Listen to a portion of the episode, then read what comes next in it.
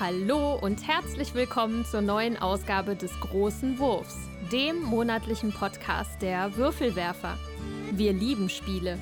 Und hier sind eure Gastgeber Jutta Wittkafel, Dominik Zöllner, Thomas List und Andreas Geiermann.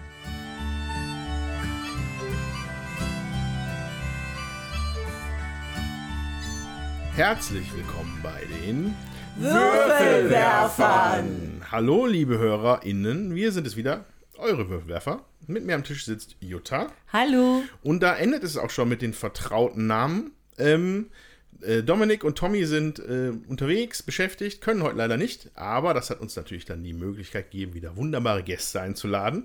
Ähm, zweimal in Folge jetzt der Ben. Hallo. Einen wunderschönen guten Tag. Und auch lange nicht mehr da gewesen, aber äh, auch mit freudiger Erwartung wieder äh, zurückgekehrt. Christian. Hallo, schönen guten Morgen. Freue mich da zu sein. Ja, wir freuen uns auch, dass wir wieder hier zusammenhocken.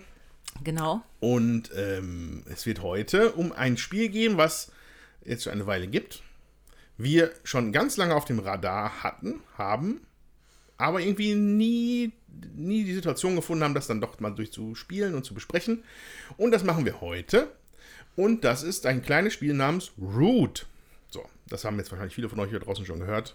Ähm, da reden wir heute drüber. Aber ne, erstmal kommt natürlich unser übliches Programm. Aber erstmal möchte ich wissen, wie geht's euch denn so, Jutta? Ja, mir geht's gut. Ich komme gerade aus dem Urlaub am Mittwoch, heute ist Samstag. Ähm, und es war sehr schön. Wir waren in äh, Spanien, die Sonne hat geschienen. Störche sind zurückgekehrt aus Afrika und haben die ganze Stadt bevölkert. Wir waren in der Nähe von Das war Madrid. schön, oder? Das war schön, ja. Also man, die äh, haben auf den Dächern Nester gebaut und klapperten da rum und flogen. Wir hatten ausnehmend gutes Wetter. Erste Woche noch ein bisschen kühler, zweite Woche wärmer, Sonnenschein. Es war großartig. Schön. Ja. Und ich bin erholt und ähm, wir haben auch gespielt. Der Steffen hat mit mir gespielt. Das war auch sehr schön. Habt ihr Also- eine Reisetasche voll gemacht mit Spielen? Nee, eine halbe. Wir hatten so ein paar kleine mit, also keine großen. Wir sind ja geflogen, da kannst du halt auch nicht so viel Gepäck mitnehmen. Ähm, aber dazu werde ich dann gleich mehr erzählen. Und die Herrschaften, wie geht's euch? Ganz hervorragend. Ich finde es tatsächlich schön, nochmal hier zu sein, die Chance zu nutzen, gemeinsam zu spielen. Äh, in letzter Zeit so alleine hat das nicht so gut geklappt. Von daher muss man irgendwie jede Möglichkeit mitnehmen, die Spiele auf den Tisch zu bringen. Und wenn es dann halt sowas ist wie Root, freue ich mich halt umso mehr. Na, wann war das? Warst du einmal, zweimal? Zweimal. Ich war zweimal mit hier im Podcast vor Ort und einmal hatten wir das halt über Videokonferenz gemacht. Das müsste Mitte 2020 gewesen sein, aus Ja. Wo das- gegebenem Wo Anlass. das so Trend war. Wo Es das ging so- das ums Spiel des Jahres auf jeden Fall. Genau, das haben wir hier wo vor Ort gemacht warst. mit Paleo und verlorenen Ruinen Ja, von genau. Anak. Genau. Ja, genau, richtig, das war's. Okay, okay, Und vorher war es nur eine ganz ausführliche Gespielsektion irgendwann mal online. okay. Und Ben, bei dir?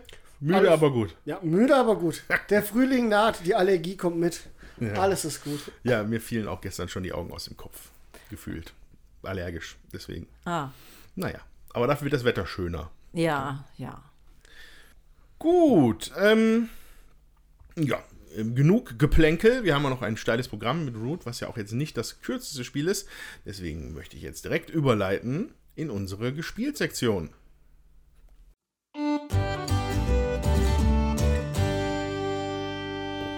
Da sind wir. Gespielsektion. Jutta. Es war klar, dass ich anfangen Aber darf. na klar. Das hat sich auch etabliert, dieses Jutta. Genau, ich fange jetzt an mit Uruk 2, ein Spiel aus dem Tausend Dode Drolle Verlag Tausend Dode Drolle. von Hanno und Wilfried Kuhn, die den Verlag eben auch gegründet haben.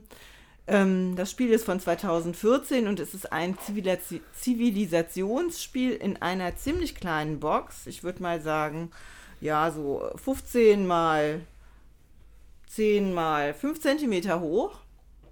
Und das äh, besteht hauptsächlich aus Karten, die eine Zivilisation antreiben, sozusagen. Ähm, man spielt über fünf Zeitalter. In jedem Zeitalter gibt es eine Bedingung, in der man, man versucht, möglichst viele Punkte zu generieren, indem man Städte aufbaut vor seine Karten. Man kann maximal vor sich fünf Karten ausliegen haben und ähm, es gibt in jedem Zeitalter bestimmte Bedingungen, äh, in denen man Städte bauen darf. Und es gibt Karten, die daneben liegen, ähm, diese, diese Bedingungskarten liegen halt daneben und zeigen das sozusagen an. Und am Ende des Zeitalters äh, gibt es halt immer eine Katastrophe, auch wenn man bestimmte Sachen nicht abgeben kann oder erreicht hat oder so. Ähm, das funktioniert halt äh, folgendermaßen, um bestimmte Karten auszuspielen, muss man äh, äh, eine Karte plus je nach Höhe der Karte noch mehrere Karten ausspielen. Also wenn ich eine Einerkarte habe, das ist nur die Startkarte, die hat jeder Spieler sowieso schon. Also bei den Zweierkarten spielt man äh, eine Karte plus noch eine Karte aus. Nachher äh, kommen auch Dreier- und Viererkarten. Da spielt man dann äh, für die Dreierkarte eine Karte plus noch zwei Karten und für die Viererkarte eine Karte plus noch drei Karten aus der gleichen Farbe oder alternativ kann man eben auch zwei gleiche abgeben statt einer anderen. Die Karten haben verschiedene ähm, Boni drauf, sag ich jetzt mal, oder Aktionen, die man dann eben auch nutzen kann, äh, wenn man sie vor sich ausliegen hat. Einmal, da ist sowas drauf wie Ressourcen tauschen, äh, in eine andere Ressource oder Karten tauschen in Ressourcen, um dann eben äh, Städte zu bauen, die man braucht halt sozusagen.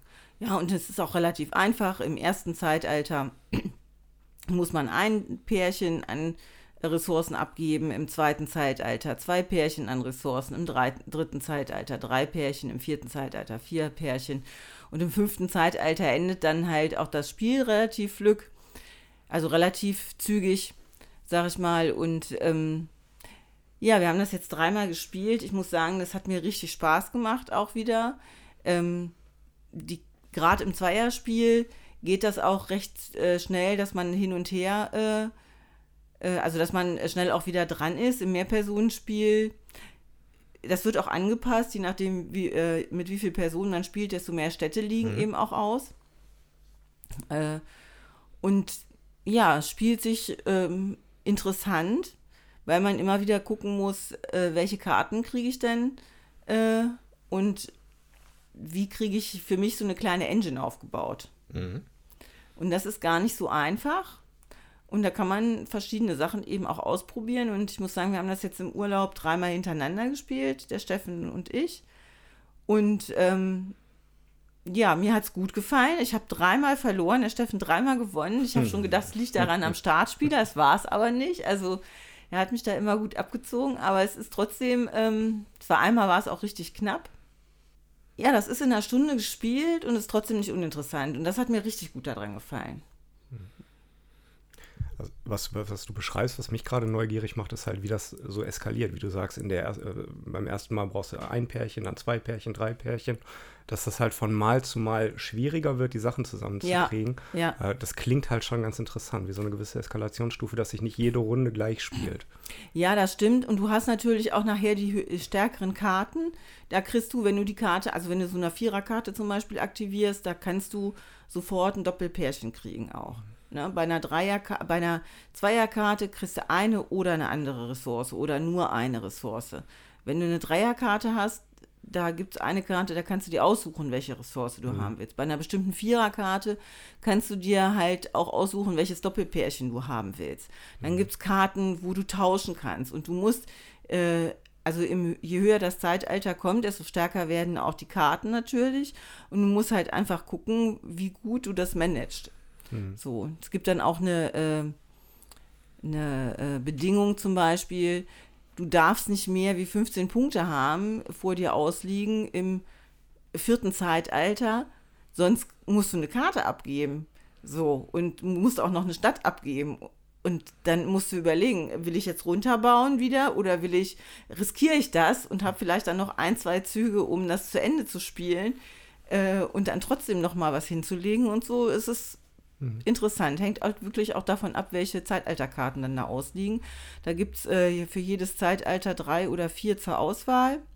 Und ähm, das ist schon, also schon interessant. Fürs fünfte Zeitalter sind es, glaube ich, nur zwei. Ich weiß nicht mehr so genau. Also es ist auf jeden Fall interessant. Ja, ähm, wo du das gerade sagst, du musst natürlich auch ein bisschen damit arbeiten, was ausliegt. Wie stark kannst du das beeinflussen oder wie glücksabhängig ist das, die richtigen Karten zu ziehen? Es sind die Karten alle mehrfach drin. Okay. Also ähm, man zieht schon, gerade im Zwei-Personen-Spiel, ziehst du schon ähm, einiges nach. Ich glaube, es werden auch Karten aussortiert, dass du, wenn du mit mehreren Leuten spielst, äh, dann auch noch mehr Karten hast, obwohl das weiß ich gar nicht so genau jetzt. Aber im Zwei-Personen-Spiel ziehst du nach und du kriegst auf jeden Fall die Karten. Ich denke, mit mehr Personen wird es schwieriger, an die richtigen Karten zu kommen. Aber da ist dann auch mehr Durchlauf und dann wird halt auch wieder gemischt, ne? Also, das ähm, ist, denke ich, sollte auch die Möglichkeit geben. Du legst ja auch was ab. Also, wenn ich eine Karte ausspiele, dann lege ich ja auch Karten wieder ab auf einen Ablagestapel und wenn der leer ist, dann mischst du den halt und dann obwohl jetzt nicht, dass ich was Verkehrtes sage, wenn der Ablagestapel verbraucht ist, das Spiel zu Ende. Das kann ich jetzt gar nicht genau sagen. Müsste ich jetzt, ich packe hier mal gerade aus, deswegen knistert das hier. Und wenn die Spielregel hat man ja in der Regel unten drunter, unter dem ganzen Kruschel. Aber auch ganz interessant. Also wenn man die Kiste von außen sieht, erwartet man nicht, dass das der Inhalt ist tatsächlich. Also ich habe sehr, sehr viele Karten erwartet, auch von der, von der Erzählung. Aber es sind große Tütchen mit Also Figuren. laut, laut mit Beschreibung sind es 147 Spielkarten, aber auch 130 Holz, Holzteile. Es sieht nach mehr Holzteilen aus. Es, ist, es hält sich die Waage. Nee, also ähm, hier steht, äh, wenn der von der Karte der letzte Stern, äh, Siedlungsstein entfernt wird, dann wird das Spielende eingeleitet. Also ich denke, wenn man halt nicht genug Karten hat, dann muss man halt nochmal mischen. Ja gut, aber dann hat man halt mehrere Chancen, an die Dinge dran zu kommen, die man halt benötigt. Ja, Das ist ja, das ja. ist ja immer was Schönes bei dem Spiel. Ich finde es halt immer sehr frustrierend. Du arbeitest auf irgendwas hin und dann hast du einfach nicht das Glück und die Karte kommt nicht. Ja. Und das scheint ja hier nicht der Fall zu Nee, sein. Das klingt ganz das- interessant. Und bei zwei Spielern, also ist das wirklich schön. Wir haben es jetzt zu dritt und zu viert nicht äh, ausprobiert. Liv wollte das mit uns nicht testen, also beziehungsweise wir haben dann was anderes gespielt oder waren und unterwegs. Ähm, ja, schön. Kann ich also wirklich nur empfehlen, wenn ihr die Möglichkeit habt, das mal zu spielen. Ähm, es auf jeden Fall. Vielleicht auch in Ratingen. Sind ja jetzt Ratinger Spieletage, wir- beziehungsweise gewesen wahrscheinlich, wenn der Podcast, ja. Äh, ja, die sind dann durch. Aber vielleicht seid ihr auch in Herne oder irgendwo anders, wo äh, der Verlag ist und habt die Möglichkeit, das mal auszuprobieren, würde ich euch auf jeden Fall empfehlen. Ah, genau, also das ist Uruk 2. Die Entwicklung geht weiter von äh, Hanno Kuhn und Wilfried Kuhn. Erschienen beim 1000 Dode Drolle Verlag an der Stelle. Ist auch nochmal erwähnt, äh, vor, auch in, in, vor, in grauer Vorzeit der Würfelwerfer Podcast hatten wir auch eine spezielle Ausgabe zum 1000 Dode Drolle äh, Verlag, wo wir Biosphere gespielt haben. Und ich glaube, im Rahmen dessen gab es auch ein Interview mit einem von den beiden. Kann sein. Weißt du noch, welche Nummer das ist? Das wäre vielleicht wichtig, da mal gerade noch. Ähm, das war der große Wurf 23. Äh, da haben wir Biosphere und den DDD-Verlag DDD Verlag beleuchtet und die, äh, ja, dann gab es eine Erweiterung zu diesem großen Wurf, äh, das ein Interview mit Carsten Grebe war. Der nächste bitte, wer möchte? Ja, ich, dann mache ich. Ich habe, äh, nachdem ich letztes Mal groß erzählt habe, ich spiele immer so komplizierte Spiele, habe ich jetzt hauptsächlich Disney Villainous gespielt mit meiner Tochter. Ähm, das ist jetzt nicht so kompliziert. Äh, letztlich geht es darum, jeder von uns spielt einen Bösewicht. Und ähm, man hat so sein Reich, auf dem man immer seine Bösewichtfigur auf bestimmte Orte stellen kann. Äh, je nachdem, welche Aktionen auf dem Ort sind, darf man dann diese Aktionen durchführen. Dazu hat man eine Hand, ähm, und gegebenenfalls kann man noch Schicksal bei dem anderen spielen. Der hat dazu noch ein zweites Kartendeck. Und das Schöne an dem Spiel ist, dass jeder Bösewicht, den die da abgebildet haben, eine andere, ähm, eine andere Siegbedingung hat und die tatsächlich wirklich asymmetrisch sind. Ähm, das zu zweit sehr gut funktioniert. Also wir haben beim letzten Mal Captain Hook gegen Mutter Gothel. Falls einem Mutter Gothel nicht sagt, das ist die Böse aus Rapunzel. Also Captain Hooks Aufgabe ist es, Peter Pan äh, zu finden in Nummerland, dafür zu sorgen, dass er sein Versteck verlässt, dann auf die Jolly Roger zu kommen, um den dann dort zu besiegen. Das ist die Aufgabe von Captain Hook und dann hat Captain Hook das Spiel gewonnen. Ich als Mutter Gothel musste dafür sorgen, dass Rapunzel nicht in die Hauptstadt kommt, beziehungsweise äh, ich habe dadurch Vertrauen verloren, wenn sie in der Hauptstadt war und musste dafür sorgen, dass ich mich lang genug bei ihr eingeschleimt habe, um ein hohes Maß an Vertrauen zu haben, damit sie, äh, damit ich dann das Spiel gewinne am Beginn meines Zuges. Ähm, ich glaube, wir haben mittlerweile fünf Erweiterungen und das Basisspiel, das macht insgesamt, ich glaube, 21 Charaktere unterschiedlich, die sich alle unterschiedlich spielen.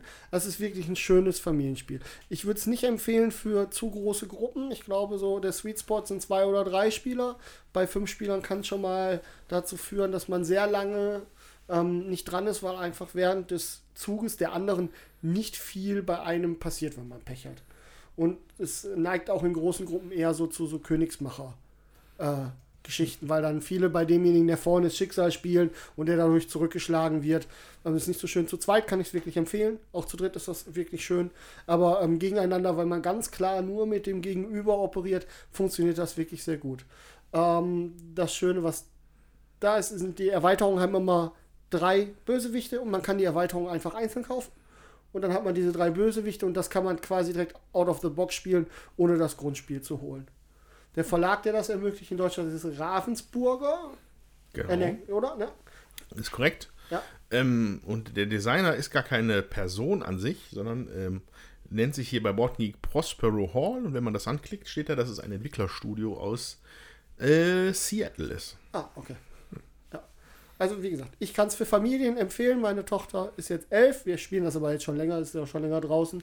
Ähm, das ist sicherlich mit Kindern, die ein bisschen spielaffin sind, so locker ab 8, 9, sobald die vernünftig lesen können. Also das ist schon Leseverständnis muss man haben, damit man, damit man dann auch die ähm, wirklichen Kombinationen versteht, weil man sollte schon einmal durchs Deck gehen, um zu gucken, weil sich jeder Charakter wirklich einzeln spielt. Man kann sich nicht hinsetzen mit dem Wissen, wie man einen spielt, um dann den nächsten zu spielen. Das funktioniert nicht. Ja, aber genau das bringt aber auch die Möglichkeit, halt vermeintlich leichtere Mechaniken den unerfahreneren Spielern zu geben. Ich weiß nicht mehr, wer es war, ob es Jafar war, bei dem es eigentlich nur darum geht, Gold zu sammeln. Prinz John, der Prinz Königsclown war's. von Okay. England. Ja, also ich hatte es halt auch schon das eine oder andere Mal gespielt mit Patenkind, also in einer Gruppe von drei oder vier Spielern, wo ein oder zwei Kinder dabei waren. Das hat gut funktioniert. Du kannst es also wirklich steuern. Die komplexeren Mechaniken gibst du halt nicht den Kids, sondern halt vielleicht erfahreneren Spielern. Und äh, es erzählt tatsächlich halt schöne Geschichten. Und wenn man sich ein bisschen in diesem Disney-Universum auskennt, äh, hat das schon Hand und Fuß, was da die einzelnen Charaktere erreichen müssen. Ja. Und ich finde, man kann da auch als Kenner oder Expertenspiele genug rausziehen, ähm, um da auch seinen Spaß mit zu ist nicht so wie bei vielen Kinderspielen, wo man dann immer das Gefühl hat, man ist derart unterfordert, dass man nebenher noch irgendwie eine Runde äh, Hearthstone auf dem Handy spielen muss, um sich irgendwie zu fordern, weil es zu langweilig ist. Und das machen die eigentlich ganz gut, wenn du die richtigen Charaktere hast. Also, ne, da stimme ich dir schon zu. Drei Punkte. Gibt es Bösewichte aus Ettenhausen? Mm, Ja, Katakalo. Sehr gut. Aber, der, auch- aber in der Erweiterung Das ist auch super cool. Das ist die Steamboat Willy-Variante. Das heißt, die ganzen Karten sind schwarz-weiß. Ah, Das hat auch noch so, also die, die Abbildungen sind natürlich Disney-Qualität und das kann man Disney nicht vorwerfen, das machen sie wirklich gut. äh, dann, was sind eure Lieblings-Disneys-Bösewichte?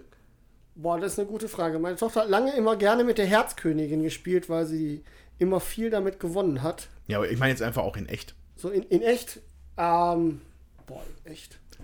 Das muss kein Widerspruch sein. Also auch in echt ist es die Herzkönigin, ganz klar. Boah, weiß ich gerade gar nicht. Habe ich mir so noch nicht Gedanken drüber gemacht, ganz ehrlich gesagt. Ja, also, ja, also ich würde, glaube ich, also ich muss sagen, äh, Scar finde ich schon ganz schön böse. Ja, Oh ja. ja. Scar ist ein richtiger Drecksack. Ja, Aber er ist cool. Ja. Aber ein Drecksack. Ja, aber der ist schon auch cool. Äh, genau. Und das dritte, du hattest mich kurz verwirrt. Du hattest, als du von Captain Hook erzählt hattest, hast du vom Lummerland geredet. Jetzt wird es jetzt rätselig. Ist es nicht eigentlich das Nimmerland oder ist Das es das ist das Lummerland? Nimmerland. habe ich Lu- Lummerland gesagt, dann ist das äh, ein Versprechen, Mann. Das ist natürlich das Nimmerland. Okay. Nicht, also, ich wollte, das wollte ich jetzt nicht bloßstellen. Ich wollte ist, Knopf, äh, ich muss Knopf. das nur für mich selber Nein, nein, nein, nein, du hast vollkommen recht. Okay. Ah, Captain Hook ist Nicht, dass wir beim, beim, beim, beim Faktencheck nachher irgendwie auffliegen hier. Versagt. Und ich sehe hier Marvel Villains. Das ist natürlich auch interessant. Gleiche Mechaniken, nur mit anderen Charakteren. Also, soweit ich weiß, ist das 1 zu 1, also 1 zu 1 dasselbe Spielprinzip, nur mit anderen Charakteren. Vielleicht müssen wir das doch mal ausprobieren. Ich weiß es schon mehrmals vorgeschlagen und ich habe immer so gemacht. Aber Ja, ich glaube, man kann sich da wirklich gut auch als Erwachsene ordentlich ärgern. Wenn man dann, da kann man viel konfrontativer spielen als mit Kindern und kümmert sich auch ein bisschen mehr um den anderen. Ich glaube, da kann man einem ganz schön in den Salz in die Suppe bespucken. Ja, das stimmt. Ganz schön villainous wäre das. Ja, finde ich super. Gut, Christian. Ich kann berichten von einem kleinen Paket, was bei mir zu Hause angekommen ist. Jetzt beginnt so langsam die heiße Phase, wo die ganzen Kickstarter, die man irgendwie zu Beginn oder während der Pandemie mal mitgebackt hat, alle ausgeliefert Wo werden. der Anbau fertig werden müsste. Wo, wo der. Anbau, genau, richtig. Und der Keller ausgebaut, Dachgeschoss ausgebaut und eine Großbestellung bei Ikea kommt, damit die acht Kallaxe liefern. Nein, ganz so schlimm ist es nicht. Tatsächlich ist es aber wirklich ein großes Paket, denn bei mir ist angekommen äh, Frostpunk, was eine Umsetzung eines Computerspiels ist, was ich zugegebenermaßen nie gespielt habe. Was aber von Erzählungen her immer so eine gewisse Faszination auf mich ausgeübt hat. Das ist ähnlich wie This War of Mine, kommt glaube ich tatsächlich auch aus dem gleichen Studio und wurde jetzt genauso eben halt als äh, das Brettspiel ist Brettspiel. umgesetzt. Genau. Ähm, Frostpunk ist ein im Grunde genommen Überlebensspiel, was verschiedene Mechaniken beinhaltet. Im Kern geht es darum, Arbeiter zu platzieren und Ressourcen zu managen, aber da steckt noch sehr viel mehr hinter. Es ist ein sehr opulentes, großes Brettspiel, ähm, was in einem, ja, ich würde es als postapokalyptischen Szenario bezeichnen, aber ist vielleicht von der Story her nicht ganz richtig. Geht jedenfalls darum, dass die ganze Welt eingefroren ist oder dass es Ja, einen also- großen Schneesturm gab. Als, als, also keine Ahnung, ich springe da vielleicht einmal kurz Ja, rein, gerne, als derjenige, abholen. der das Computerspiel, glaube ich, mit Abstand am meisten von uns gespielt hat und, glaube ich, auch am meisten abgefeiert, weil der Ben war immer so ein bisschen skeptisch. Ähm, Frostpunk, äh, ja, also man kann sich es eigentlich fast zusammensetzen von den Worten her, also Frostpunk, Steampunk? Hm. es ist halt so eine Steampunk-artige Welt, also Elisa, nee, viktorianisches England, wo aber eine Klimakatastrophe halt hereinbricht, wo halt die Temperaturen absehbar auf minus 80, minus 100 Grad fallen werden. Und das ist das, worauf man im Spiel auch mit konfrontiert ist, dass man, genau. dass man sieht das kommen und man muss halt sich vorbereiten.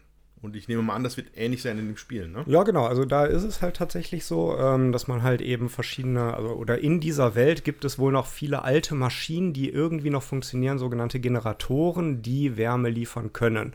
Äh, die wollen aber natürlich betrieben werden, dafür braucht man Kohle oder ähm, um andere Dinge zu bauen. Genau, und in dieser Umgebung ähm, ist es halt eben so, dass, dass thematisch halt eine Gruppe von Überlebenden dabei ist, sich eine neue Stadt aufzubauen. Ich glaube, die wird New London genannt. Ähm, und zu diesem Zwecke äh, ja, begibt man sich halt zu einem sogenannten Generator. Das ist also ein großes Bauwerk, eine große Maschine, die Wärme spenden kann.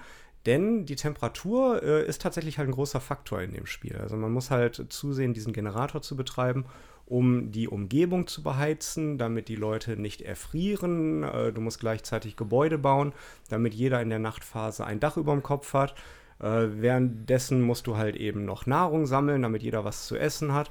Und du musst noch zu, äh, zusehen, dass äh, Hoffnung und Zuversicht hoch sind, ähm, damit dir die Gesellschaft nicht halt äh, zerbricht im Grunde genommen. Und äh, du musst halt Ressourcen managen, die findest du halt überall auf dem Spielbrett, was am Anfang noch relativ klein ist. Es gibt verschiedene Plättchen, die du erstmal dir erarbeiten musst, indem du den Schnee räumst. Du weißt also nicht, was unter dem Schnee zu finden ist, ob da Holz ist, ob da Bäume zu finden sind, ob da Nahrung zu finden ist oder Kohle zu finden ist. Und während du deine Arbeiter platzierst, um da bestmöglich deine Züge äh, zu, zu takten, die Ressourcen zu bekommen, um damit Gebäude zu bauen und, und, und, ähm, gibt es noch viele Story-Aspekte, die da reinkommen. Also die Entscheidungen, die du triffst, die haben Konsequenzen, holen dich irgendwann ein. Du kannst entscheiden, wo gehe ich jetzt hin mit meiner Gesellschaft, wie möchte ich auch mit, äh, mit den Kindern in meiner Gesellschaft umgehen, möchte ich zusehen, dass die vielleicht auch mit anpacken und mitarbeiten. Ähm, dann kann das Konsequenzen haben, die dich irgendwann einholen. Genauso die Frage, wie viele Leute packst du in eine Unterkunft? Das kann entweder gut ausgehen, das kann aber auch schlecht ausgehen. Und das macht tatsächlich ganz viel auf verschiedenen Ebenen, das Spiel. Es erzählt tolle Geschichten, aber es ist bockhart tatsächlich. Also ich kann es nicht anders sagen. Ähm, ich habe sechs Anläufe gebraucht, um das Spiel einmal, zumindest das erste Szenario, zu schaffen. Und ich bin mir ziemlich sicher, ich habe die eine oder andere Regel vielleicht dann doch auch mal ein bisschen äh, großzügig ausgelegt, weil es ansonsten einfach auch ein Stück weit zu frustrierend war. Ähm, das ist, ist ein großes, opulentes Spiel, was auch ein bisschen Zeit in Anspruch nimmt. Der erste Aufbau hat bei mir tatsächlich 50 Minuten gedauert, was schon eine Riesenhürde ist. Das konnte ich jetzt straffen zum Ende hin, aber 20 Minuten sind es dann doch immer noch. Ähm, es ist, sind viele verschiedene Bretter mit vielen Ressourcen, Miepeln, Figuren. Äh, die Produktionsqualität ist astrein, da kann man nichts sagen. Das Inlay ist es wiederum nicht. Ähm, das hätte man schlauer designen können, um genau Auf- und Abbau ein bisschen halt äh, zu, zu, zu straffen.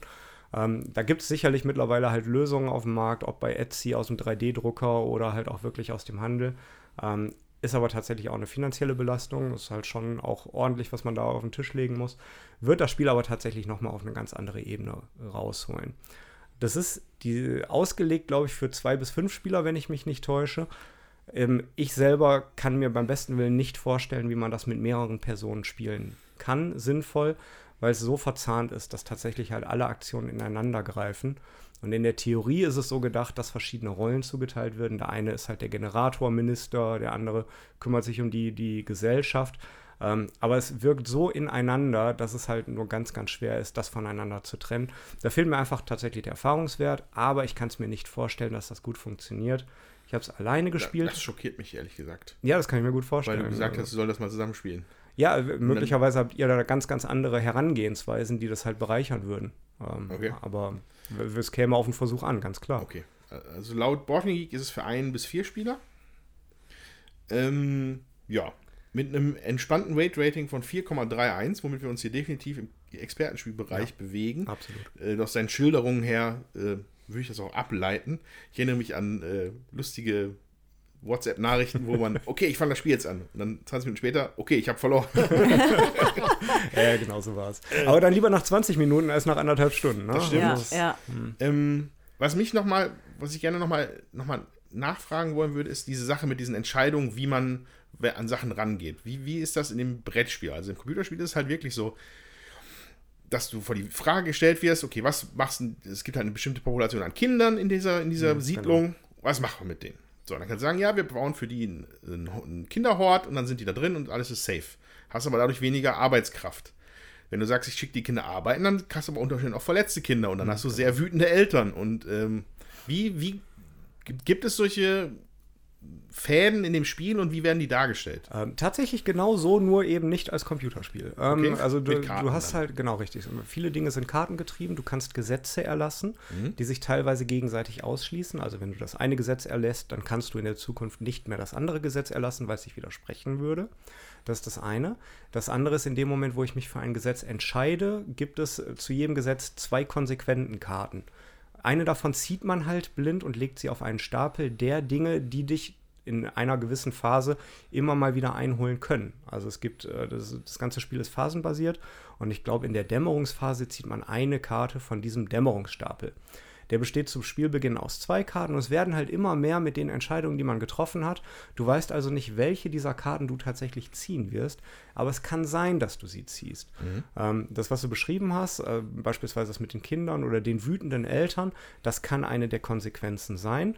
Und es ist halt alles so designt mit ganz vielen Wenn-Danns. Wenn du die Karte ziehst und in dem Moment deine Hoffnung einen gewissen Wert äh, überschreitet, dann hast du die positive Konsequenz. Mhm. Wenn aber in dem Moment halt äh, die Hoffnung nicht hoch genug ist oder Zorn in deiner Stadt aktiv ist, das sind halt auch Marker, die, die es in dem Spiel gibt, dann passiert vielleicht die negative Konsequenz. Und das kann halt alles Mögliche sein. Es kann Auswirkungen auf die Leute haben, die du hast, ähm, auf, die, auf die Werte, die du hast. Wie groß ist dein Hunger beispielsweise? Also es sind, ist wirklich eine Vielzahl, aber du merkst sehr deutlich, ja, genau diese, diese Sache ist jetzt passiert, weil ich eine Stunde vorher Entscheidung XY getroffen mhm. habe. Und das ist tatsächlich eine schöne Spielerfahrung. Das wird, wirkt sehr, sehr rund an der Stelle. Aber klar, ne, das Weight Rating, das ist halt so hoch, weil diese verschiedenen Mechaniken ineinander greifen. Und es braucht mehrere Anläufe, bis du es auch wirklich fehlerfrei spielen kannst. Denn die einzelnen Phasen, die du hast, sind auch nochmal unterteilt. Also es ist halt nichts für einen seichten Spielerabend im Kreise mit den Schwiegereltern, ganz klar. ja, äh, spannend. Ähm, Designt hat übrigens niemand geringer als Adam Kwapinski, der Leuten vielleicht bekannt ist von Nemesis. Ach ja, genau. Und äh, auch äh, In Between und Lords of Hellas sind, glaube ich, Namen, die schon mal aufgetaucht sind. Und äh, ja, ist ähm, interessant. In Deutschland bin ich jetzt gerade ganz nicht sicher. Kannst du vielleicht ja, ein Licht reinbringen, weil hier steht Frosted Games und Pegasus. Ja, Wer ist auch beides denn? richtig. Die haben das zusammen. Genau. Nee, Frosted macht's und Pegasus vertreibt. Genau. Okay, so dann. Okay. Ja, war tatsächlich der letzte Kickstarter, bei dem ich wirklich ans, ans Grübeln gekommen bin, ob ich das haben will. Hab ich dann, hab ich, aber ich mag das Computerspiel wirklich sehr. Hm. Ähm, möchte ich mir gerne mal anschauen. Frostpunk. Ich Auch wenn es mir ein bisschen Respekt einflößt. Äh, aber, naja. Okay, ähm, dann mache ich Dann- mal. Dann bin ich. Ja, dann würde ich sagen, Andreas. Dann, dann, Andreas. Nein. Ähm, welches nehme ich denn? Also, ich glaube, ich nehme direkt Oranienburger Kanal. Hört, hört, ein Rosenberg, mal was von Andreas zu einem Rosenberg, verrückt. Ähm, genau, also äh, Rosenberger Kanal, jetzt geht's los. Oranienburger Kanal, ähm, letztens ähm, angekommen, nicht mehr, nicht mehr pünktlich zum letzten Podcast noch darüber zu sprechen, da war jetzt in der Zwischenzeit nicht, sagen wir mal, ausführlich, aber schon ausgiebig gespielt. Ähm, ich glaube, ich komme auf sechs, sieben Partien. Okay. Ähm, äh, ja, aber zur Wertung kommen wir dann später, also meiner. Ähm, grundsätzlich ist es erstmal ähm, ein Rosenberg, wie man es vielleicht erwartet. Ich glaube, ich, dass das, was Jutta mir auch so wiedergespiegelt hat. Ähm, wobei ich da noch ein Sternchen dran mache. Dazu komme ich aber auch später. Aber jetzt erklären wir erstmal, worum es geht. Wir sind im äh, Zeitalter der Industrialisierung, würde ich es mal so nennen. Und man ist damit äh, beauftragt, ich würde mal sagen, Industriegebiete zu bauen oder sowas. Oder halt die Infrastruktur aufzubauen für irgendwas, was sie industrialisieren möchte. Man baut eine. Stadt auf sozusagen mit Wasserwegen Ja, und äh. Landwegen und eben Geschäften da drin sozusagen. Und die Ja. ermöglichen äh, weitere Straßen günstiger zu bauen und Häuser zu bauen. So. So, das Spielfeld besteht aus äh, zwölf Feldern, die äh, jeweils immer um sich herum vier Plätze haben für Wegarten. Und ähm, es gibt vier verschiedene Arten von Wegen, die man platzieren kann. Es gibt äh, so normale so Lehmpfade, so, so Ja, Dirt, Wege. Wege. Dann gibt es tatsächlich gepflasterte Straßen. Es gibt Gleise. Und Und, es gibt den Namensburgen, äh, na, namensgebenden Kanal, ja, den Genau. man dann auch noch baut. So, ähm, diese Wege ziehen sich zwischen diesen Parzellen, würde ich sie mal nennen, auf dem Spielbrett entlang. Und in diese Parzellen spielt man halt Karten, die man vom, aus einer Auslage kauft. So, und ähm, die sind dann wiederum diese Gebäude, für die man auch bezahlen muss. Ähm, dafür gibt es ähm, ein Ressourcenrad. Ja, das ist auch das erste Rosenberg, wo ein Ressourcenrad für mich dabei war. Ja, ähm, wo es gibt, glaube ich, die drei grundsätzlichen Ressourcen: Lehm, Holz und Erz. Und dann gibt es die fortgeschrittenen Ressourcen in Form von äh, Stahl und ich glaube, es sind Ziegel Ja, sowas. Also. Und die sind, äh, und auf, diesem, auf dieser Ressourcenuhr, da sind tatsächlich sind so zwei Zeiger drauf, die, auf was stehen die auf 16 Uhr oder so? Wenn man es wenn man's gerade hinstellt, also Ja. auf jeden Fall so abgeknickt. Und in dem größeren Bereich dieser, dieser Uhr sind die äh, Basic-Ressourcen und auf der anderen Seite sind die fortgeschrittenen Ressourcen. Und du kannst im, zum, am Ende einer Runde kannst du diesen Zeiger immer einen vorsetzen, sofern da Platz ist. Das heißt, dann, man, man gibt quasi drei einfache Ressourcen ab, um eine, um jeweils eine von den fortgeschrittenen zu bekommen. So, so gestaltet sich das einfach dann da. Ähm, und das Ganze, hätte man natürlich auch mal erwähnen können, aber das ist etwas, was man quasi so als Gesetz nimmt, ist natürlich auch eine Art Worker Placement. Das heißt, es gibt standardmäßig erst, äh, es gibt sieben Aktionen auf dem Brett. Vier oben, drei unten, glaube ich. Während äh, o- oben von den oberen Vieren werden drei nochmal verbessert, wenn die Stapel leer gespielt sind, weil auch die Gebäude drauf liegen. Und äh, das Worker Placement ist insofern ganz interessant. Man kriegt so einen Stapel dicke Scheiben, so, so dicke Holzscheiben. Und den geht man immer hin und her zwischen den Spielern. Und dann darf man immer einen setzen und dann nimmt der andere wieder die oberen, die, die noch oben verblieben sind, das untere Scheibe bleibt liegen und man geht auf das nächste Feld. Bis dann, die- bis dann alle Scheiben halt durch sind, dann ist die Runde zu Ende. Ähm, es ist natürlich auch zu erwähnen, dass es nur ein Zweispielerspiel ist. ja. Ich, zieh, ich zäume hier gerade das Pferd von hinten auf, merke ich. Es tut mir leid. Ähm, so, aber wie gewinne ich? Also, es geht am Ende natürlich um Siegpunkte. Siegpunkte werden maßgeblich darüber generiert, welche Gebäude man gekauft hat. Die haben alle einen grundsätzlichen Siegpunktewert von 0, 1 bis, ich habe schon, ich habe einen, glaube ich, gesehen mit, äh, waren es 30? Auf jeden Fall in einem der späteren Stapel habe ich ein sehr teures Gebäude gesehen. Ähm, oder es hat doch vielleicht 30 Punkte. 20. Äh, Auf jeden Fall skaliert halt ganz schön in die Höhe. Und auch alle Gebäude geben ähm, Aktivierungen, wenn man Ja. sie richtig puzzelt. So, wie aktiviere ich das? Indem man die Parzelle, in der das Gebäude liegt, mit vier Wegen umschl umschlossen hat. Oder indem man zwei Brücken an dieses Gebäude angelegt hat. Brücken baut man nämlich über diese Wege. Ja, also man hat diesen Kanal, da würde man über diesen Kanal könnte man zwei bestehende Gebäude verbinden. Und sobald ein Gebäude zwei Brücken an sich hat, wird es auch nochmal aktiviert. Das sind die einzigen beiden Möglichkeiten, ein Gebäude zu aktivieren. Das macht man also maximal zweimal pro Partie. Einmal abschließend äh, äh, Straßen drumherum bauen oder die zweite Brücke anbauen. Ja, nicht nur Straßen, ne? also jede Ja. Form von Weg. Ja, also genau, jede Art von Weg da drumherum. Und ähm, da wird es dann auch schon recht puzzelig, weil ganz, ganz, ganz viele von den Gebäuden achten darauf, was an ihnen angelegt worden ist. Also dann ist zum Beispiel das, der, der Hebekran, der wird immer besser, wenn je mehr Kanal du daran gebaut hast. Ja? Oder das Straßenamt ist immer gut. Du musst dann zumindest eine Straße an dem Amt selber haben, aber dann guckt es auf alle anderen Straßen, die du im Spielplan hast. Es ist wirklich eine Bandbreite, die wirklich atemberaubend ist, finde ich. Äh, aber Rosenberg typisch. Ne? Also weit aufgefächert, ähm, die Mechaniken in dem Fall. Ja, und das Ganze spielt man eigentlich nur, bis die Auslage leer ist. Also es fängt, man fängt an mit. Ähm, Ja, oder bis einer seinen Plan oder bis vollgepuzzelt hat. einer vollgepuzzelt hat. Richtig. Wobei das bei mir noch nicht. Ist noch nicht vorgekommen. Wir haben es immer, eine Parzelle oder so waren immer noch frei. Ja? Ähm, aber diese, aber diese Mechanik aus, das Gebäude aktivieren, wenn sie komplett umschlossen sind von äh, Wegen, führt dazu, dass man halt sich auch schöne Kombos zurechtlegen kann. Ja? Also du hast zwei Parzellen nebeneinander, die sind an jeder Seite sind schon drei Wege dran, das ist noch einer dazwischen. Würde man den platzieren, aktiviert man beide Gebäude. Und dann wäre zum Beispiel auch ein Gebäude produziert was, das andere wäre dann die Tauschbörse dafür, um es in Siegpunkte umzutauschen und dann wird es crazy Rosenberg-mäßig. Ich hoffe, ich habe jetzt nichts mehr vergessen. Ähm, und würde direkt mal sagen, dass es mir ausgesprochen gut gefällt. Und ich auch nicht das Gefühl habe, dass es ein Rosenberg so wie immer ist. Weil das nämlich bei mir ein ganz besonderer Fall ist, finde ich. Ich habe das mal so überlegt, weil Jutta schon, ich glaube, sie fand es okay, aber jetzt nichts Atemberaubendes. Äh, Ich glaube, Dominik findet es fürchterlich. Ich äh, finde es gut, weil ich aber auch nach genau sowas geguckt habe. Ich, hab, ich bin immer auf der Suche nach zwei Spielerspielen, das wisst ihr.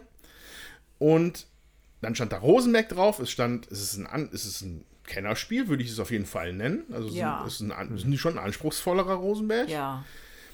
Es hat Puzzle-Elemente und es hat ein, eine Ressourcenradmechanik. Das sind alles Dinge, die ich in Rosenbergs, die ich besitze, nicht habe. Ich habe das, das gibt's einfach nicht. Ich habe nichts von diesen Elementen in diesem Spiel, habe ich bereits in einem anderen Rosenberg. Maximal noch so ein bisschen wie Nussfjord, wo man die Gebäude da so reinbaut, aber eigentlich auch nicht. Auch nicht wirklich. Und deswegen ist es für mich ein Erfolg auf der ganzen Linie, einfach nur aus meiner eigenen Erwartungshaltung heraus. Ähm, aber wie sind denn so deine Gedanken zu Oranienburger Kanal? Du hast das jetzt nochmal so schön angepriesen. Ich würde es halt auch nochmal spielen. Ich persönlich fand, das hatte für mich jetzt nicht so unbedingt was Neues. Also ähm, die Mechaniken, man puzzelt halt was, man kriegt dafür Siegpunkte, man muss halt gucken, wohin man es puzzelt und äh, wie man es puzzelt. Das, ja, das ist schön, das kann man spielen, es funktioniert auch gut. So, ähm, dafür finde ich es aber recht langwierig und äh, kleinteilig zum Teil zum Gucken auf den Karten, was genau da drauf ist. So, ähm, ich persönlich muss ich sagen, puzzle dann andere Sachen lieber. Ja, also dann tatsächlich vielleicht so ein, so ein richtiges Puzzle wie ähm, äh, hier wie Patchwork oder Spring äh, Meadow, was wir ja hier auch haben. Oder ähm, mein allerliebstes Puzzlespiel, habe ich ja schon mehrfach betont, Forum Trajanum, weil ich da einfach mehr Auswahl habe und noch mehr Entscheidungen zu treffen habe. Hier muss ich halt immer wieder gucken, was liegt denn da jetzt als Karte in der Auslage? Passt das jetzt bei mir? Kann ich das irgendwie und wie lege ich meine, ähm, meine Straßen, Gewege, ne, ne? Das ist schon auch interessant, das kann man auch spielen, aber also es, ich bin jetzt nicht so gehuckt von wegen, boah, die mega neue Mechanik, boah, das mega neue Spielgefühl. So war das jetzt bei mir nicht. So, eine kurze Frage an euch beide. Ich sehe jetzt gerade die Schachtel, da steht drauf ein bis zwei Spieler. Der Andreas hat gerade von zwei Spielern gespielt. Habt ihr beide das auch schon solo gespielt? Nee, also ich habe das bisher nur mit dem Steffen gespielt. Nee, ähm, Okay. wir haben es. Gibt es dafür Gründe? Das, Achso, ähm, also bei uns war der Grund, bei mir war der Grund, dass es einfach mir immer super gut gefallen hat, das zu zweit zu spielen.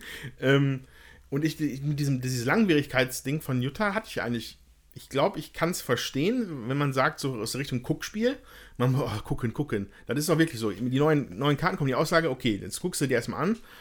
Wenn man da einmal durchsteigt, wie die illustriert sind und äh, äh, die Icons so funktionieren, dann geht das, aber es ist nicht umsonst. Für jedes einzelne Deck, von dem es von dem ich sechs Stück habe Ja, durch den Kickstarter, ja.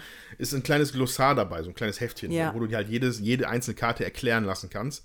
Und manchmal, du greifst einfach mindestens zwei, drei Mal pro Hardy dazu, um einfach sicher zu gehen, dass es auch das ist, was du meinst. Ähm, aber abgesehen davon ist es mit Abstand der am schnellsten aufgebaute. Rosenberg, den ich habe. Das geht zack, zack, zack, zack. Ein paar Karten ausgelegt, die, die, die ganzen Strecken bleiben in dem Beutel drin, die fischt man sich dann, dann so raus, wenn man Mhm. die braucht. Und äh, das ist halt ein Aufbau von fünf Minuten. Für, für ein Spielvergnügen, das dann bei mir so eine Stunde 15 Ja. oder so ist. Was aber sich super gehaltvoll anfühlt für mich. Ne?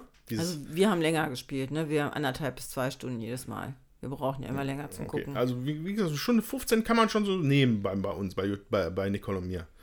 Und, ähm, aber vollkommen zufriedenstellend für mich dann in dem Fall, was die, was die, was so die, den Hirnschmelz angegangen ist und so da, dass man halt so gelungene Kombinationen dann irgendwo mal hingekriegt hat, dass man sich darüber freuen kann. Und ähm, von daher ist es, glaube ich, auch deswegen so oft auf den Tisch gekommen, weil es einfach, das ist dann, wir, wir packen halt nicht aller Erde aus. Aller Ja. Erde spielst du halt dann den kompletten Abend, das war's ja. Äh, Oranienburger Kanal war dann entweder mal vor Flügelschlag oder vor äh, Keystone, wo wir vielleicht gleich noch von reden, nach, also mal als Absacker oder als Anstarter und das war wunderbar. Also perfekt. Äh, wie viele Decks hast du denn jetzt schon gespielt? Hast du das A-Deck nur gespielt? Nein, ich habe insgesamt A, ich habe A, B und C gespielt. Ah, okay. Ähm, A und B am häufigsten, C einmal. Und äh, man merkt die Ausrichtung ein bisschen, ohne dass es jetzt super eklatant wäre. Aber C, Ah, okay. C war zum Beispiel ganz viel, wo man in Geld traden kann. Okay. Ja, das, das war da auffällig. Ähm, während A und B sich so, so, das ist, die sind relativ ähnlich. Ich glaube, mit B kann man ein bisschen mehr Punkte machen, aber das, man, man spürt so ein bisschen einen Unterschied. Okay. Andere Mechaniken tauchen dann erst in späteren Stapeln überhaupt auf oder äh, werden halt anders verwendet. Ja? Ja, ja. Ich glaube, einen, irgendeinen hatten wir auch mal, wo sehr viel mit Erz abgeben war. Und dann, aber das macht es für mich aber auch spannend, weil du dann einfach anders Ja. spielst jedes Mal. Man Ja, muss halt nur wenig Überblick, muss man sich erst machen. Also es hilft, diese Decks zwei, drei Mal gespielt zu haben, um Ja. auch zu sehen, wo man denn dahin spielen kann. Dann brauchst du auch die unterschiedlichen Decks, damit du einfach auch mehr Abwechslung hast zum Spielen. Ich glaube, weil sonst wird es irgendwann auch langweilig. Also wir haben jetzt, glaube ich, zwei oder dreimal das A-Deck gespielt. Äh, Das, das war okay jetzt. Also, ne, wie gesagt, ich, ähm, das ist ein schönes Spiel. Ich kann da auch nichts gegen sagen. So, es puzzelt sich auch gut. Die Frage ist halt immer, was will man? Mhm. So, ja. Ähm, Also, ich- hätte jetzt ein, ein, Problem damit, also für mich, mir einzuschätzen, wie viel Prozent ist das denn Puzzeln und wie viel Prozent ist das Worker Placement und wie viel Prozent ist das irgendwie strategisch bauen. So. Das, Das finde ich, also strategisch bauen gehört für mich zu Puzzeln dazu. Ja. Und auch äh, wie, also ja, also für mich ist das alles strategisch bauen, also Mhm. die Straßen dahin zu legen, die Karten dahin zu legen, zu gucken, wie kriege ich die meisten Punkte, wo lege ich welche Karte hin. Das fällt für Ja. mich alles unter Puzzeln. Ja, und, man, und man muss tatsächlich auch, also strategisch muss man sich da was überlegen, weil die Gleise und die Kanäle müssen fortlaufend sein. Ja? Ja. Macht ja keinen Sinn, dass man so kleine Wasserstücke da hätte. Und viele Gebäude werden halt deutlich besser, wenn zum Beispiel viel Kanal dran ist oder viel Ja. Gleis an denen dran ist. Das heißt, du musst dir das schon zurechtlegen ähm, und halt dir die Parzellen auch irgendwie dann gut einteilen schon. Ja. Wie, mit so ein bisschen Blick in die Zukunft. Auch für, für Gebäude, die du vielleicht noch gar nicht siehst. Kannst du aber davon ausgehen, dass sie an, an Kanälen und an Gleisen eigentlich besser sind als an, Ja. an Dreck, Dirt, Dirt Track, also an, an Ja. Pfaden. Das Worker Placement geht sehr flott, was äh, relativ häufig kritisiert worden ist von äh, meiner Mitspielerin, ist, dass das um Kanäle und Gleise zu bauen, Ja. gibt es ein einziges Feld nur für. Ja, Und das ist in der Regel oft weg. Ja. Weil, es, aber, aber für mich ist es halt so ein Hin und Her, weil ja, du investiert halt, also wenn du nicht, du bist der Startspieler, weil der Startspieler wechselt immer hin und her. Wenn du das dann nicht nimmst, dann bist du halt auch ein bisschen selber schuld. also man muss sagen, der Startspieler hat immer drei Aktionen, der andere zwei. Ja, Ja. Weil, weil dieser Stapel von Holzscheiben dann so abgearbeitet wird. Genau. Und dann, das heißt, du invest, man, jeder Spieler ist angehalten, eigentlich pro Runde ein Gleis und einen Kanal Ja, zu bauen. unbedingt. Ja, das wäre schon schlau. Ja, Wenn man es dann vergisst oder so, oder es nicht richtig geplant hat, ja, weil du brauchst für die, die Gleise natürlich auch äh, Ressourcen, ja. Du Ja. brauchst, brauchst Stahl und du brauchst Holz. Und für den Kanal brauchst du nur Geld, aber den muss man auch erstmal haben, Geld. ja. Ja, da muss man, ja, dann ist man dann unter Umständen etwas selber schuld, aber auch verständlicherweise ein bisschen verärgert, weil man nirgendwo anders drankommt an diese Dinger. Ja, aber ja, aber dann muss man halt überlegen, was man stattdessen macht. Halt, wenn das äh, Ding halt vollgepuzzelt ist, mit, dann ist halt auch irgendwann Schluss. Ja. So, ne? Also, oder man äh, überlegt sich, okay, dann, dann baue ich halt andere Wege. Ne? Man kann ja, also es gibt ja auch für jedes äh, Teil, was man da gepuzzelt hat, an Straße äh, und auch an Gleis und an Kanal, gibt es nachher nochmal Punkte. Und das ist halt auch einfach wichtig, dann zu gucken, okay, dann, dann mache ich halt woanders drüber Punkte. Das ist nicht immer zufriedenstellend, sage ich jetzt mal, aber man kann schon auch an Siegpunkte kommen. Nur man muss wirklich gucken, also das ist uns aufgefallen, wir haben jetzt halt mehrfach mit dem A-Deck gespielt, da sind halt viele Karten drin, die auch Wasser brauchen und äh, man sollte die Wasserstrecke nicht zu kurz gebaut haben, damit man da nachher auch wirklich noch Karten dranlegen Ja, ja. kann und die man dann auch werten kann. gut. Okay, ja, soviel dann zum Oranienburger Kanal, war jetzt auch relativ ausführlich. Ähm, Designers Uwe Rosenberg, ähm, erschienen ist es bei Spielworks. Grüße an Uli, der das hier sicherlich nicht hört. Ähm, aber äh, ja, für mich mega gut. Ein Spiel, was ich unbedingt mal mit dem Ben spielen möchte. Was ich mit dem Christian spielen würde, der, glaube ich, nicht so Bock drauf hat. Aber ähm, ich finde es wirklich gelungen. Ja, wobei ich mir das hier auch, also schon vorstellen kann, dass dem Christian das auch Ja, das gefällt. glaube ich tatsächlich auch. Also ja, auch wenn ich kein ausdrücklicher Zwei-Spieler-Mensch bin, Ja. zumindest nicht, wenn es nicht Koop ist, äh, klingt das schon so, als ob es halt auch mich interessieren könnte. Also der Puzzle-Aspekt, dieses, dieses Belohnende, also das ist direkt hängen geblieben, was du nach wenigen Minuten schon gesagt hast, dass du manchmal halt dann dieses eine letzte Teil findest, was dann zwei Dinge verbindet.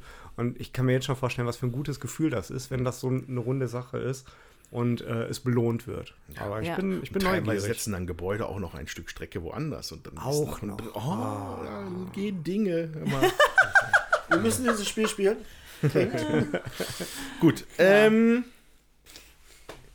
gut, ich habe noch Lust auf eine weitere Runde gespielt. Jutta. Genau, ich habe hier ein kleines Kartenspiel aus dem Adlung Verlag und das war so witzig. Wir haben ein Mystery Game mit in den Urlaub genommen. Das war jetzt hier dieses hier, es heißt Pompeii, ist von 2001.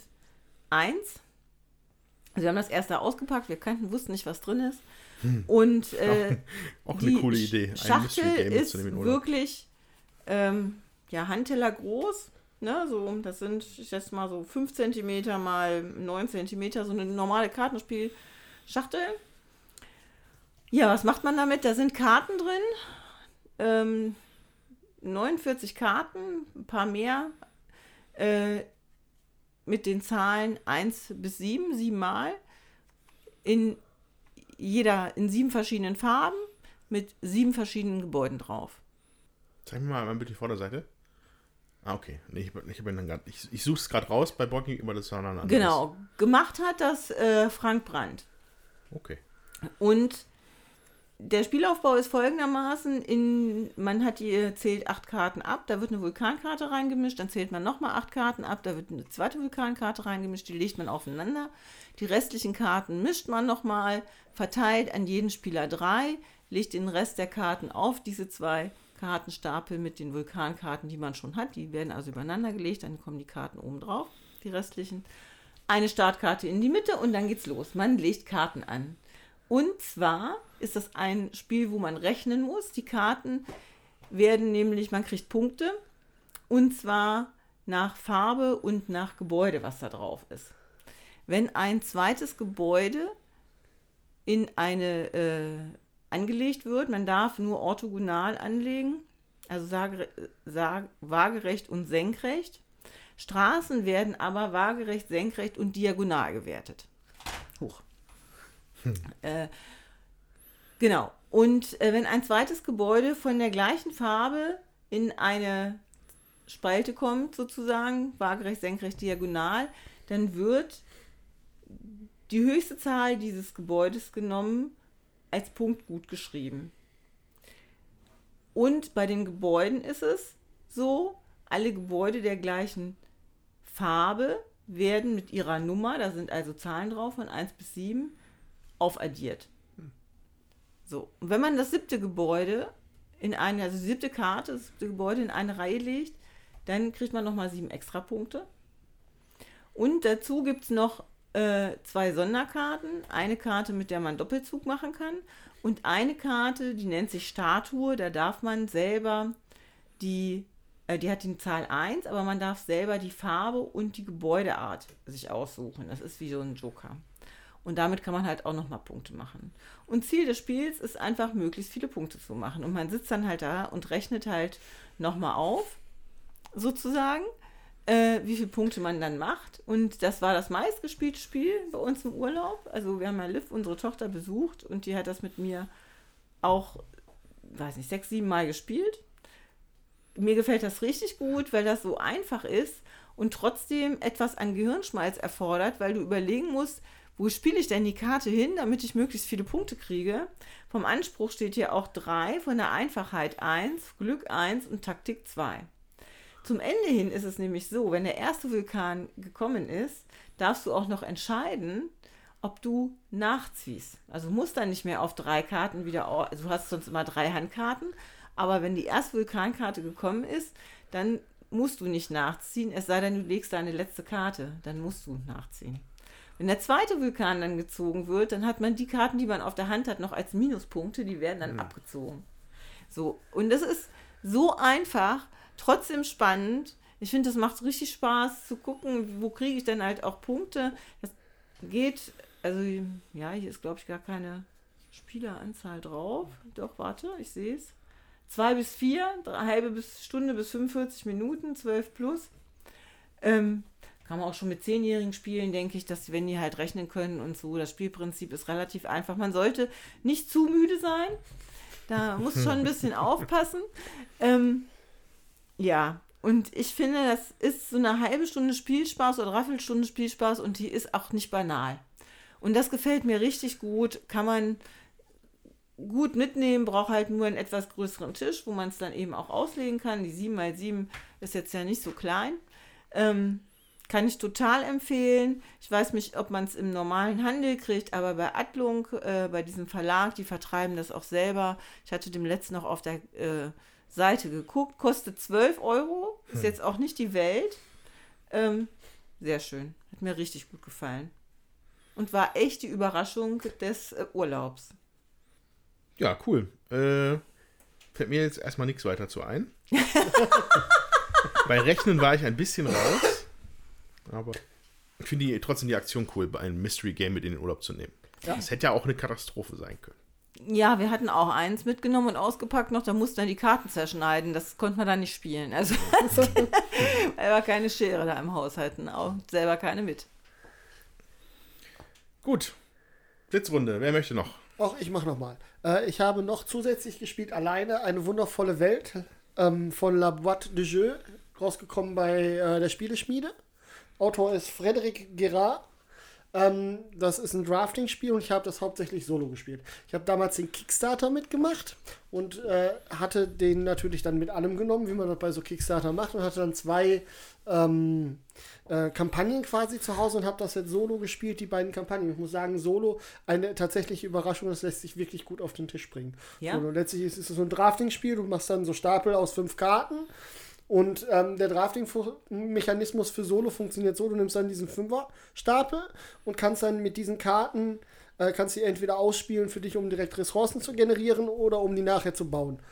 Oder du legst zwei weg, darfst fünf neue ziehen und darfst dir eine von diesen fünf neuen ähm, nehmen. Und ich wollte deswegen noch mal was dazu sagen, weil ich finde, das wirkt trotzdem ein bisschen wie Drafting, auch wenn du alleine spielst. Ah, ja. Also das habe ich sonst bei so bei so Spielen, dann kriegst du drei Karten, dann legst du eine weg und dann hast du, also das ist nicht dieses Drafting-Gefühl. Dadurch, dass du wieder austauschen kannst, ähm, macht das schon so ein bisschen, macht das schon ein bisschen dieses Drafting-Gefühl für mich da. Und die äh, ähm, zweite Kampagne, die war auch wirklich richtig gut, weil die nochmal so zusätzliche ähm, Elemente mit reingebracht hat in das Spiel. Und jetzt meine Basisversion, die ich vorher hatte, nochmal ordentlich erweitert hat. Das heißt, ich äh, werde jetzt nie wieder die Basisversion spielen, weil ich zu faul bin, diese gigantischen Stapel an Karten, der dabei rausgekommen ist, auseinander zu klamüsern. Mhm. Für jeden, der so ein bisschen gerne Drafting spielt, ist, ich würde jetzt sagen, unteres Kennerniveau maximal das Spiel. Also es ist wirklich mhm. von den Regeln total einfach. Äh, jemand, der gerne Solo spielt und das mal für einen äh, guten Pfennig kriegt, kann ich auch empfehlen, sich das auch für Solo zu holen. Das ist wirklich eine Empfehlung von mir. Ich habe mich da sehr viel amüsiert und äh, habe dann festgestellt, dass ich unglaublich viele Spiele mit Karten spiele. Irgendwann so Villainous und das. Ja. Cerebria ja. auch mit Karten und so. Ja. Alles, was ich so in letzter Zeit hatte. Es ist alles sehr viel kartenbasiert, was ja. ich spiele. Die sind auch meistens ja nicht äh, ganz schlecht. Ich habe das schon mal gespielt. Das ist bestimmt schon zwei Jahre her mit dem Tommy. Der hatte sich das damals auf der Messe gekauft. Und äh, ich fand das auch ganz gut. Also man muss sich erstmal so ein bisschen reinfinden, weil das ähm, ja ein bisschen andersartig ist, aber es ist eben Draften und Klötzchen sammeln, Ressourcen sammeln und damit halt auch wieder was bauen. Ist jetzt nicht ähm, äh, unintuitiv, sag ich mal, kann man mhm. gut machen und ist auch wirklich ein, also eines der einfacheren Spiele in genau. dem Bereich. Und sobald man einmal dieses Ich produziere und verteile direkt Ressourcen, die ich gebaut habe, darf ich auch direkt wieder benutzen in der nächsten ja. Phase. Sobald man das einmal drin hat, ja. spielt sich das auch super flüssig weg. Ja. Ich finde, ähm, das ist auch eins von den Spielen, wo dann die Wartezeit auch bei Leuten, die viel denken, nicht ganz so groß ist, weil man hat nicht so viele Entscheidungen zu treffen und die sind trotzdem auch nicht banal. Also man muss da schon gucken, dass man gut spielt, weil ich habe auch schon einige Partien auch solo durchaus verloren, ah, weil ich da in die falsche Richtung gebaut habe, dann kamen nicht die Karten, die ich brauchte und ja. Aber das war ganz eindeutig mein Fehler, nicht der Fehler des Drafting-Mechanismus, weil dieses fünf Karten aus dem Stapel nehmen ähm, macht da schon einiges wett weil man tief durch die Stapel kommt, nicht durch alle. Dafür sind die, ich weiß nicht, wie viele hunderte Karten. Hm. Ja, ich erinnere mich noch daran, dass wir das auch damals irgendwann mal gespielt hatten, noch in der englischen Version. Und als es dann auf Deutsch rauskam, hatte ich immer damit geliebäugelt, glaube ich. Ja.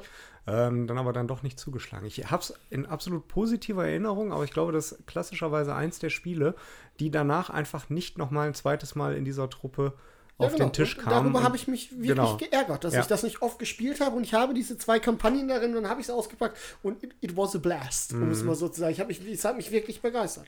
Und ich, wir werden das auch bestimmt noch mal spielen, jetzt auch mit den Erweiterungen. Ich glaube, das ist dann, dann, dann nähert sich schon eher, eher dem Kennerniveau an. Mm, okay. das, ist, das, macht schon noch mal ein bisschen komplizierter, weil du hast zusätzliche Produktionsschritte, eine zusätzliche Ressource, dann irgendwann, ich will jetzt nicht zu viel spoilern, ähm, aber das ist wirklich, das, das Spiel ist echt gut überraschend und sehr schön. Ja. Das ist ein wirklich schönes Kartenspiel mit schönen Illustrationen.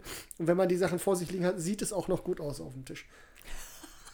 Ja, nicht jedes Kartenspiel ist schön. Ich spiele ja. auch Kartenspiele, die sind nicht schön. Ja, finde ich. aber ich finde halt, ihr, dafür, dass ihr so da zu, wo, zusammen wohnt, trefft ihr euch eindeutig zu wenig mit den schönen Spielen, die ihr da habt. Ja, ich sagte vorhin schon, wir müssen anderthalb Stunden durch die Gegend fahren, damit wir halt mal zum Spielen zusammenkommen. Das ja, ist halt das ist schade, irre. aber ja. wahr. Unfassbar. Ja. Yes. Gut. A Wonderful World. Ähm, ich erinnere mich auch noch dunkel daran. Das ist so, das hatte so ein, so ein, so ein, so ein kaskadierendes Gefühl. Also dass man, ja, genau. man, ja. Man, das baut sich nachher einfach immer schneller und immer ja. größer ja. auf. Das ist sehr befriedigend auch. Das, war, das war, gut. Ja. Das war gut. Von äh, Frédéric, Frédéric Gérard, würde ich es mal nennen. Ja. Ich habe es wahrscheinlich verwurstet, den Namen. Frédéric Aber so ist es leider. Dann mache ich jetzt noch einen Ersteindruck, den möchte ich gerne noch äh, einschieben, und zwar zu Keystone Nordamerika. So. Ähm, Keystone Nordamerika ist ein Spiel, was mir im, im äh, Kaufrausch, möchte ich es fast nennen, in der Messe letztes Jahr in die Tüte gerutscht ist, als ich beim Asmodee-Stand rumgeschlichen bin und mich da ein äh, auffällig illustriertes Spiel angeguckt hat mit Tierchen. Ähm, da was äh, unfassbar süße Eichhörnchen-Illustration hat. Was ja eigentlich schon ein Grund ist, das überhaupt zu kaufen. Aber ähm, dahinter versteckte sich dann auch noch ein Spiel, das wohl ein Debüt ist von zwei Biologen tatsächlich, die da äh, gerne äh, ein, ein, eine Art Bewusstsein für die Struktur eines Ökosystems vermitteln wollen. Ja, also es gibt Tiere, die sind halt wichtig und die müssen auch alle zusammen in dem gleichen Lebensraum sein, damit alles gesund und healthy bleibt. Soweit der Anspruch. Daraus geworden ist dann ein äh, Puzzler, würde ich ihn nennen. Also es gibt Karten von, also jede Menge Tiere in diesen, diesen Decks und diese haben in der Regel eine Nummer von 1 bis 5. So, und man hat vor sich einen Spielplan ausliegen, der gar nicht so unähnlich ist wie der von, von Radiburger Kanal, wenn ich gerade mal drüber nachdenke. Ähm, hat auch, glaube ich, z- äh, 4x4 ist der. 4x4. Und ähm, da gilt es dann, Karten von diese Tierkarten in quadratischer Form, wenn man sie bekommt, ähm, einzupflegen in, in diesen Spielplan. So, und dabei ist es aber wichtig, dass du die, Rei- die Nummernreihenfolgen bewahr, be, be, behältst. Also es muss ein Tier mit 1, 1 mit 2, 1 mit 3. Muss immer orthogonal in die Richtung halt irgendwie fortlaufend zählbar sein. Du kannst auch nicht 1, 2, 4 machen. Es muss schon noch 1, 2, 3 sein. Ähm, Dabei ist aber völlig egal, ob man vorwärts oder rückwärts Dabei zählt. ist es egal, ob man vorwärts oder rückwärts zählt. Genau. So, und dann schon gewundert. dazu müssen diese Tiere dann auch noch zum gleichen Ökosystem gehören. Also ich glaube, es sind vier, vier? Vier Ökosysteme. Ich glaube, es ist sowas wie Sumpf, Eis. Gebirge, Wüste, Wald, sowas grob. Also Ja, das ist ja. jetzt wahrscheinlich über, über, übers Knie gebrochen, aber So in der es Art. vermittelt, worum es geht. Also, ne? Tiere aus dem gleichen Lebensraum in aufsteigender Reihenfolge gleich gut. Weil da kann man nachher Punkte für bewerten am Ende des Spiels. So, wenn man ein Tier reinlegt, liegt es in der Regel da fest. Ja? Es gibt zwar Aktionen, mit denen man manchmal tauschen kann, aber ähm, da ergibt sich halt schon dieser Puzzle-Aspekt, dass man halt wahrscheinlich zwei Reihen aneinander anschneiden kann. Ja? Also du hast 1, 2, 3, 4 und dann kannst du bei der 3, vielleicht fängst du mit 2 nach oben wieder an, versuchst noch ein Einser-Tier zu bekommen und oben hast du dann leider Pech. Ähm, in, der, in der Endwertung ähm, wird, wird sich jedes Spalt und jede Zeile angeguckt und der höchste Punktwert, für den sollte man sich dann entscheiden. Also man darf, man darf halt nehmen, was man möchte, laut Regel, aber der höhere Wert ist natürlich dann das Sinnvolle. So, ähm, ja, ich hatte ja erwähnt, dass diese Karten ausliegen. Diese Karten kauft man aus der Auslage ähm, mit einem Mechanismus, den ich aus Canvas, glaube ich, kenne. Ähm, wir haben das, glaube ich, zusammen gespielt, Canvas. Genau. Also da hattest du diese Ressourcen, diese Inspirationsmarker. Inspirationsmarke, das sind hier so kleine Eichelmarker. Und in der Auslage musst du von rechts nach links immer ein auf die Tiere legen, um dann das nächstkommende Tier Ja, rausnehmen zu können ja. aus der Reihe. Und es wird immer von links nach rechts aufgefüllt und es ist so, so ein Schlangensystem. So. So kauft man die. Mm, Man bekommt diese Eicheln am Anfang des Spiels und man bekommt immer für das Einpflegen eines Tiers ebenfalls Eicheln, wenn die umliegenden Symbole passen Ja. ja, in diesem Puzzleplan. So, aber man kann nicht nur Tiere kaufen, man kann auch eine Forschungsaktion machen. Da liegen fünf Plättchen, sind es glaube ich, aus, die eine Vorder- und eine Rückseite haben. Und ähm, das sind alternative Aktionen. Also statt jetzt was zu kaufen, mache ich lieber eine von diesen fünf Plättchen. Das sind dann Sachen wie zum Beispiel, leg einen zusätzlichen Forschungsmarker auf ein Tier dieser Sorte. Das ist ein Punkt Mehrwert. Danach wird das Plättchen umgedreht. Ja? Ja. Und dann ist dein Zug zu Ende. Dann wäre der andere wieder dran. Und, das, und man kann immer eine davon machen und dann drehen die sich um und haben auf der Rückseite dann andere Funktionen. Ja. Ähm, ich glaube, das war dann, dass man da teilweise einfach nur Eicheln bekommen hat oder was verschieben durfte. Aber man durfte auch häufig diese Marker auch nochmal legen. Ja, irgendwas, ich So. weiß nicht. Und äh, der, der, der, der Prozess ist dann so, dass man halt immer entweder eins von der aktiven auf die passive Seite legen darf oder alle passiven auf die aktive. Stimmt, genau. In dem Fall würde aber der Rundenmarker eins vorrutschen. Äh, Man hat, glaube ich, im Zweispielerspiel hat man, glaube ich, vier, Vier oder, Runden. vier oder fünf Runden gehabt. Und dann wäre das Spiel zu Ende. Alternativ ist das Spiel zu Ende, wenn der Plan vollgepuzzelt ist. Ja. So, das ist, glaube ich, ein grober Überblick über die Regeln. Hm, Was hat das mit mir gemacht? Also, ich, wie gesagt, ich fand es sehr schön. Ich finde, es sieht toll aus. Ich finde das Anliegen gut. Ich finde, das Ganze ist aber so ein bisschen ein unvollendetes Puzzlespiel. So, so, so, das ist so, was mir in den Sinn gekommen ist. Also, die Mechaniken hat man, kennt man von anderen Spielen. Das Puzzeln, ja, aber es ist nicht der ultimative. Es ist, äh, es ist nicht so. Also es ist, zu keinem Zeitpunkt habe ich so ein bef- befriedigendes Gefühl, wie ich es jetzt beim Rosenberg-Puzzler, wie bei Raniburger Kanal gehabt hätte. Ne? Es ist eher ein Kampf, die Sachen da ordentlich in diese Reihen zu bekommen. Es kann manchmal sein, dass man halt ein schönes, schönes Spielgefühl ist, wenn man ein das sogenannte Keystone-Tiere, die haben noch so einen extra Marker drauf, äh, so ein, so ein Symbol. Wenn du das in eine, Reihen, in, eine, in eine Reihe von anderen Tieren bekommst, zählt die doppelt. Das war's dann aber schon. Und irgendwie, ja, Jutta, du hast auch Meinungen dazu. Ja, es ist so ein Handicap-Puzzle wieder, ne? Mhm. Du puzzelst halt, äh, um die Punkte zu kriegen. Die Auslage ist nicht immer befriedigend. Die Alternativaktion, die du dann machen kannst, ist halt, ja, machst du halt mal, weil da nichts ordentliches liegt und weil du vielleicht Eicheln oder irgendwas anderes brauchst, damit du halt dann das nächste Tier da nehmen kannst, was du haben willst, dann nimmt der andere dir das auch noch weg. Ja. So, und Ja, genau, das ist, das ist ein. So- Sorry, das direkt da rein. Aber das fällt mir nämlich jetzt gerade wieder ein. Das habe ich mich gerade vergessen zu erklären. Ganz häufig, also Teil dieser Forschungsaktion ist immer, dass du auch Lachen aus der Auslage rausnimmst und auffüllst. Immer. Das heißt, also es gibt, glaube ich, keine Forschungsaktion, wo das nicht ist, dass du mindestens mal zwei Karten oder so rausnehmen musst. So, und das war, und dann, und das führt halt zu dieser wirklich unglücklichen Situation, dass du, ich kann, ist es kein Tier in der Auslage, was mir was bringt. Deswegen mache ich die Forschungsaktion, hab dann Nutzen X davon, muss aber zwei Karten in der Auslage austauschen, wo, an die man nicht drankommt. Und das ähm, hat mich dann tatsächlich einmal fast so, einen- so einen berühmten Tableflip gebracht. Weil mit zweimal hintereinander das, das perfekte Tier in zwei Zügen hintereinander dann aufgedeckt worden ist von mir und beides mal von meinem Gegenspiel aufgekauft worden ist. Und du hast, es gibt keine, es gibt keine, es gibt keine Regeln, es gibt keine Mechanik, die das verhindern könnte. Du, du kannst nicht mal was daran ändern. Es ist einfach nur Pech. Ja, das und dann bist du halt wirklich, man versucht das ja auch, also ich, wenn ich sowas spiele, versuche das perfekt voll zu puzzeln. Das gelingt halt auch nur in Teilen so und das macht auch wieder ein unbefriedigendes Gefühl. Ähm, und das, ich fand es jetzt nicht so schlimm wie bei Calico, weil da habe ich ja immer nur die Möglichkeit, zwischen zwei Teilen zu wählen. Also durch diese Alternativaktion und dadurch, dass ich rechts und also dass ich auch vorwärts und rückwärts puzzeln kann und hin und her, habe ich schon immer noch das Gefühl gehabt, ich kann, ich kann was puzzeln, auch wenn es nicht optimal ist. Nur beim letzten äh, Feld oder beim vorletzten Feld ist es dann so, dass ich dann doch Kompromisse machen kann und dann doch wieder nicht alles befriedigend werten kann. Das ist aber ja schon abzusehen bei 16 Karten. Es dauert halt nicht so lange dann wie Calico, finde ich. Das geht dann etwas schneller, von daher finde ich es dann auch nicht so dramatisch. Ich persönlich finde, also brauche, da- das kommt bei uns nicht in die Sammlung so. Ich habe das ausprobieren können, da war ich sehr froh.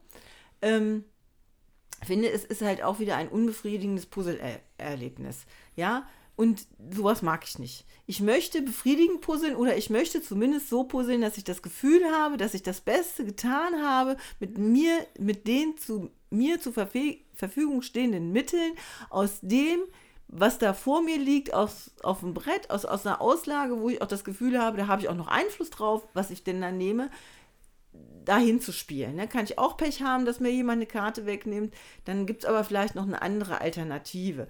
Das habe ich bei dem Spiel immer nicht gehabt, dass es da eine gute Alternative gibt oder eine gute Alternativaktion. Ja, das mache ich dann halt, dann mache ich halt was anderes. So, ja, das war dann meine Ja, ähm, genau. Also es ist ein, Aktion. tatsächlich, dass man sich da teilweise einfach gespielt fühlt. Ja, Ähm, was, mir, was mich in der Regel weniger stört als dich, glaube ich, im, im, Ja. im Schnitt. Aber hier war es einfach, dann ist das ist das, was mit diesem, ein, ein, un, unper, also ein unfertiger Puzzler. Ja. Ich sehe da Potenzial, ich finde das schön, wie es gemacht ist. Das Material ist super, aber irgendwie, es hakt irgendwie an irgendwas. Und äh, das, macht's, das macht mich ein bisschen unglücklich. aber das sind halt auch mal diese begrenzenden Puzzler. Ne? Wenn du ein begrenztes Spielfeld hast, wo du hinpuzzelst, ja, dann kannst du halt im Endeffekt zum Schluss bist du halt begrenzt. Wenn du, ja, und das fühlt sich dann eben auch so an. Wenn du sagst, wir haben bei Oranienburger Kanal den Plan nie voll gehabt, ja, hast du also auch immer noch eine Möglichkeit zum Ausweichen. Ja, bist immer noch am Überlegen, wo, äh, wo könnte ich das denn für mich am geschicktesten hinlegen? Ja, oder wo kann ich denn für mich den Kanal noch weiterbauen oder dies oder das? Wenn du einen begrenzten Puzzle, Puzzler hast, weil das von der Mechanik begrenzt, also von der Platzanzahl begrenzt ist und die Spielmechanik damit spielt oder dass das so ist, dass wenn das Feld voll ist, das Spiel zu Ende ist, dann ist halt, fühlt sich von vornherein schon begrenzt an.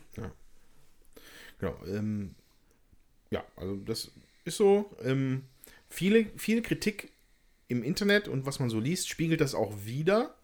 Die aber auch alle immer darauf hinweisen, was, worauf ich jetzt noch mal kurz zu sprechen kommen wollen würde, ist der Solo-Modus. Das Spiel scheint ein, ich weiß nicht, ob es vielleicht sogar die ursprüngliche Idee der beiden Designer und Biologen war, eine, eine Solo-Erfahrung dazu machen.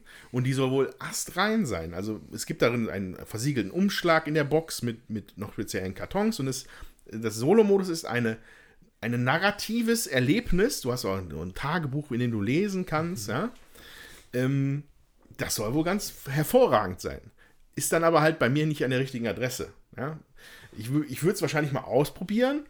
Ähm, aber nur, nur um dem Spiel fair gegenüber zu sein, muss man erwähnen, dass viele Leute das halt wirklich sehr positiv hervorheben, dass dieser Solo-Modus einfach wirklich sehr, sehr, sehr gut sein soll. Ja, zur Not leisten wir da. Zur Passt Not er das, genau. Nee, nicht leihen, verkaufen. Du willst es ja eh nicht mehr haben. Gleich Äh, weg nein. damit. Ja, aber Zum Kaufen sucht ihr jemand ich, anderen. muss, ich muss das noch mit der, ja, mit meiner, mit Nicole, die muss es auch noch ein paar Mal spielen. Wir waren aber nicht vollständig glücklich damit. Das kann man nur einfach sagen. So, Vielleicht- Vielleicht hatte der Ben aber auch gestern Geburtstag. Vorgestern. Achso, ja, ja, stimmt, ja, ja, ja. Ähm, gut. Das war's, glaube ich, für die Gespielsektion. Das heißt, wir werden uns jetzt äh, in die Welt Der Wurzeln begeben. der, von Root begeben, wo es um Macht und Recht im Waldland geht. Ja, schauen wir mal. Dann begeben wir uns doch einfach ins Waldland. Ab ins Waldland. Bis gleich.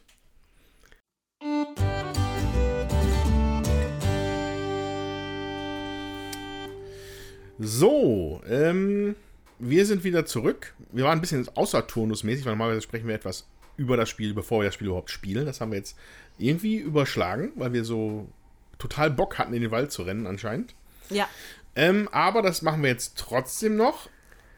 Nur damit ihr schon mal wisst, wir sind jetzt schon ein bisschen unter dem Einfluss von der Partie, aber äh, ähm, jetzt erzählen wir erstmal ein bisschen so über Root. Also Root ist ein Spiel von 2018, erschienen bei Leder Games im Original und dann bei, was hast du vorher gesagt? Äh, Quality Beast im Deutschen und seit dem letzten Jahr äh, bei Spielworks. Ja. Okay, und äh, der Designer ist Cole Worley oder Werle, aber es ist bestimmt ein Worley. Worley, ja. Worley. Und man sollte auch auf jeden Fall den Artist Kyle Farron äh, Erwähnen. erwähnen, weil, wenn man sich Root anguckt, sticht auf jeden Fall der Artstil direkt schon mal raus. Ähm, wir befinden uns halt in so einem Fabel. Ist das ein Fabel? Ist das eine Fabelwelt? Ja, also Tiere, die halt Ja. Dinge tun, ja. Wir sind in einem, in einem Märchenwald, ohne dass das jetzt so sonderlich romantisch hier ist. Anthropomorphe Tiere irgendwie. Anthropomorphe Tiere, habe ich gehört. So irgendwie nennt man das. Ja. Äh, Und ähm, das Bezeichnende für Root und ich glaube auch für viele andere Spiele bei Leder ist die Asymmetrie. Hier steht Asymmetrie ganz groß auf der Fahne. Ähm, du hattest erwähnt, es gibt auch andere Spiele bei dem Verlag, die das. Äh, Ja, genau. Also jetzt äh, relativ groß und im letzten oder vorletzten Jahr erschienen ist ein äh, großes Paket namens Oath. Ähm, das ist, glaube ich, auch ein Legacy-Spiel tatsächlich, was über viele, viele Abende geht, wo es auch darum geht, ein Königreich aufzubauen, was sich halt äh, nach und nach entwickelt. Und auch da haben die Spieler ganz unterschiedliche Herangehensweisen. Äh, es gibt noch ein anderes Spiel, Vast, damals die Kristallhöhlen. Der erste Teil, da gab es noch einen zweiten Teil, ich weiß nicht, ob es im Deutschen erschienen ist, im Englischen heißt es das äh, The Mysterious Manor, ähm, was ebenfalls komplett asymmetrisch ist und eben, ähm, ja, also so ein paar grundlegende Regeln gleichermaßen hat für alle Spiel Spielerinnen und Spieler, aber dann im Detail doch einen riesengroßen Unterschied macht und eigentlich jeden Spieler in die Situation versetzt, ein ganz eigenes Spiel spielen zu äh, dürfen. auf Gedeih und Verderb, sozusagen. Genau. Ähm, ja, äh, Root ist bei äh, Board Game Geek mit, einem, mit einer schlanken 3,78 im Weight be berechnet. Wir würden uns ja also auch meiner Meinung nach, aber sicherlich seht ihr das auch im Expertenbereich. Ja. Sind die, ist, sind die alle anderen Spiele auch so ähnlich, so von dem, was du weißt? Ich meine, du hast dieses Vast, hast du, ne? Ja, genau, aber tatsächlich habe ich es auch noch nie geschafft, das zu spielen. Und nicht, weil es der Pile of Shame ist, weil ich da keine Zeit zu gefunden habe, sondern weil ich nicht die Kraft und die Energie äh, aufbringen konnte, mir die Regeln anzueignen. Also ich habe zwei verschiedene YouTube-Videos geguckt, ich habe die Regeln zweimal angefangen zu lesen äh, und bin jedes Mal tatsächlich gescheitert. Ähm, und deshalb kam es halt noch nie auf den Tisch, obwohl es seit zweieinhalb Jahren ungefähr bei mir zu Hause Ja. schon ist. Ja, eigentlich traurig, ne? Ja. Und was, was mir hier so auffällt, das Spiel ist hoch dekoriert, ja, sehr viele Awards gekriegt. Seit 2018, sogar rein bis 2020, da war es dann noch das Advanced Game of the Year Nominee.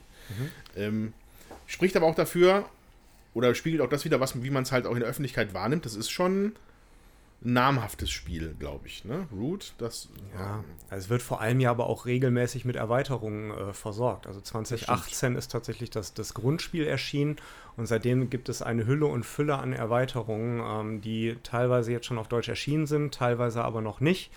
Ähm, vieles davon ist auch jetzt im letzten halben Jahr auch erst ausgeliefert worden. Und deshalb ist es ein Spiel, was wirklich über Jahre hinweg immer mit Neuigkeiten auch versorgt wird und die das Spiel halt auch äh, teilweise in ganz andere Richtungen bringt. Ich finde, das ist halt auch bei so asymmetrischen Spielen, da bietet sich das auch an, Erweiterungen zu machen, ja. weil äh, wenn, wenn du da unter, also hier sitzt ja bei Root unterschiedliche Völker, die unterschiedliche Fähigkeiten haben und dann kann man halt einfach auch neue Völker generieren und versuchen, das irgendwie einzupassen zu den alten und ich weiß nicht, ob es auch ähm, Du hast ja vorhin gesagt, als wir die Sachen ausgesucht haben, da gibt es äh, so Richtlinien, wonach man das irgendwie aussuchen soll. Das kannst du ja vielleicht gleich auch nochmal mhm. äh, formulieren. Und das macht es natürlich dann auch interessanter oder hält es vielleicht auch interessant, äh, so ein Spiel über Jahre dann eben auch zu spielen. Was sonst vielleicht, wenn man jetzt nur vier Rollen hätte oder fünf, äh, dann auf Dauer einfach langweilig wäre. Dann äh, will man vielleicht neue Sachen ausprobieren, um das mhm. Spiel mhm. lebendig zu halten. Genau, und tatsächlich, also machen es auch die, die neuen Völker, die dazukommen oder die äh, neuen Klassen.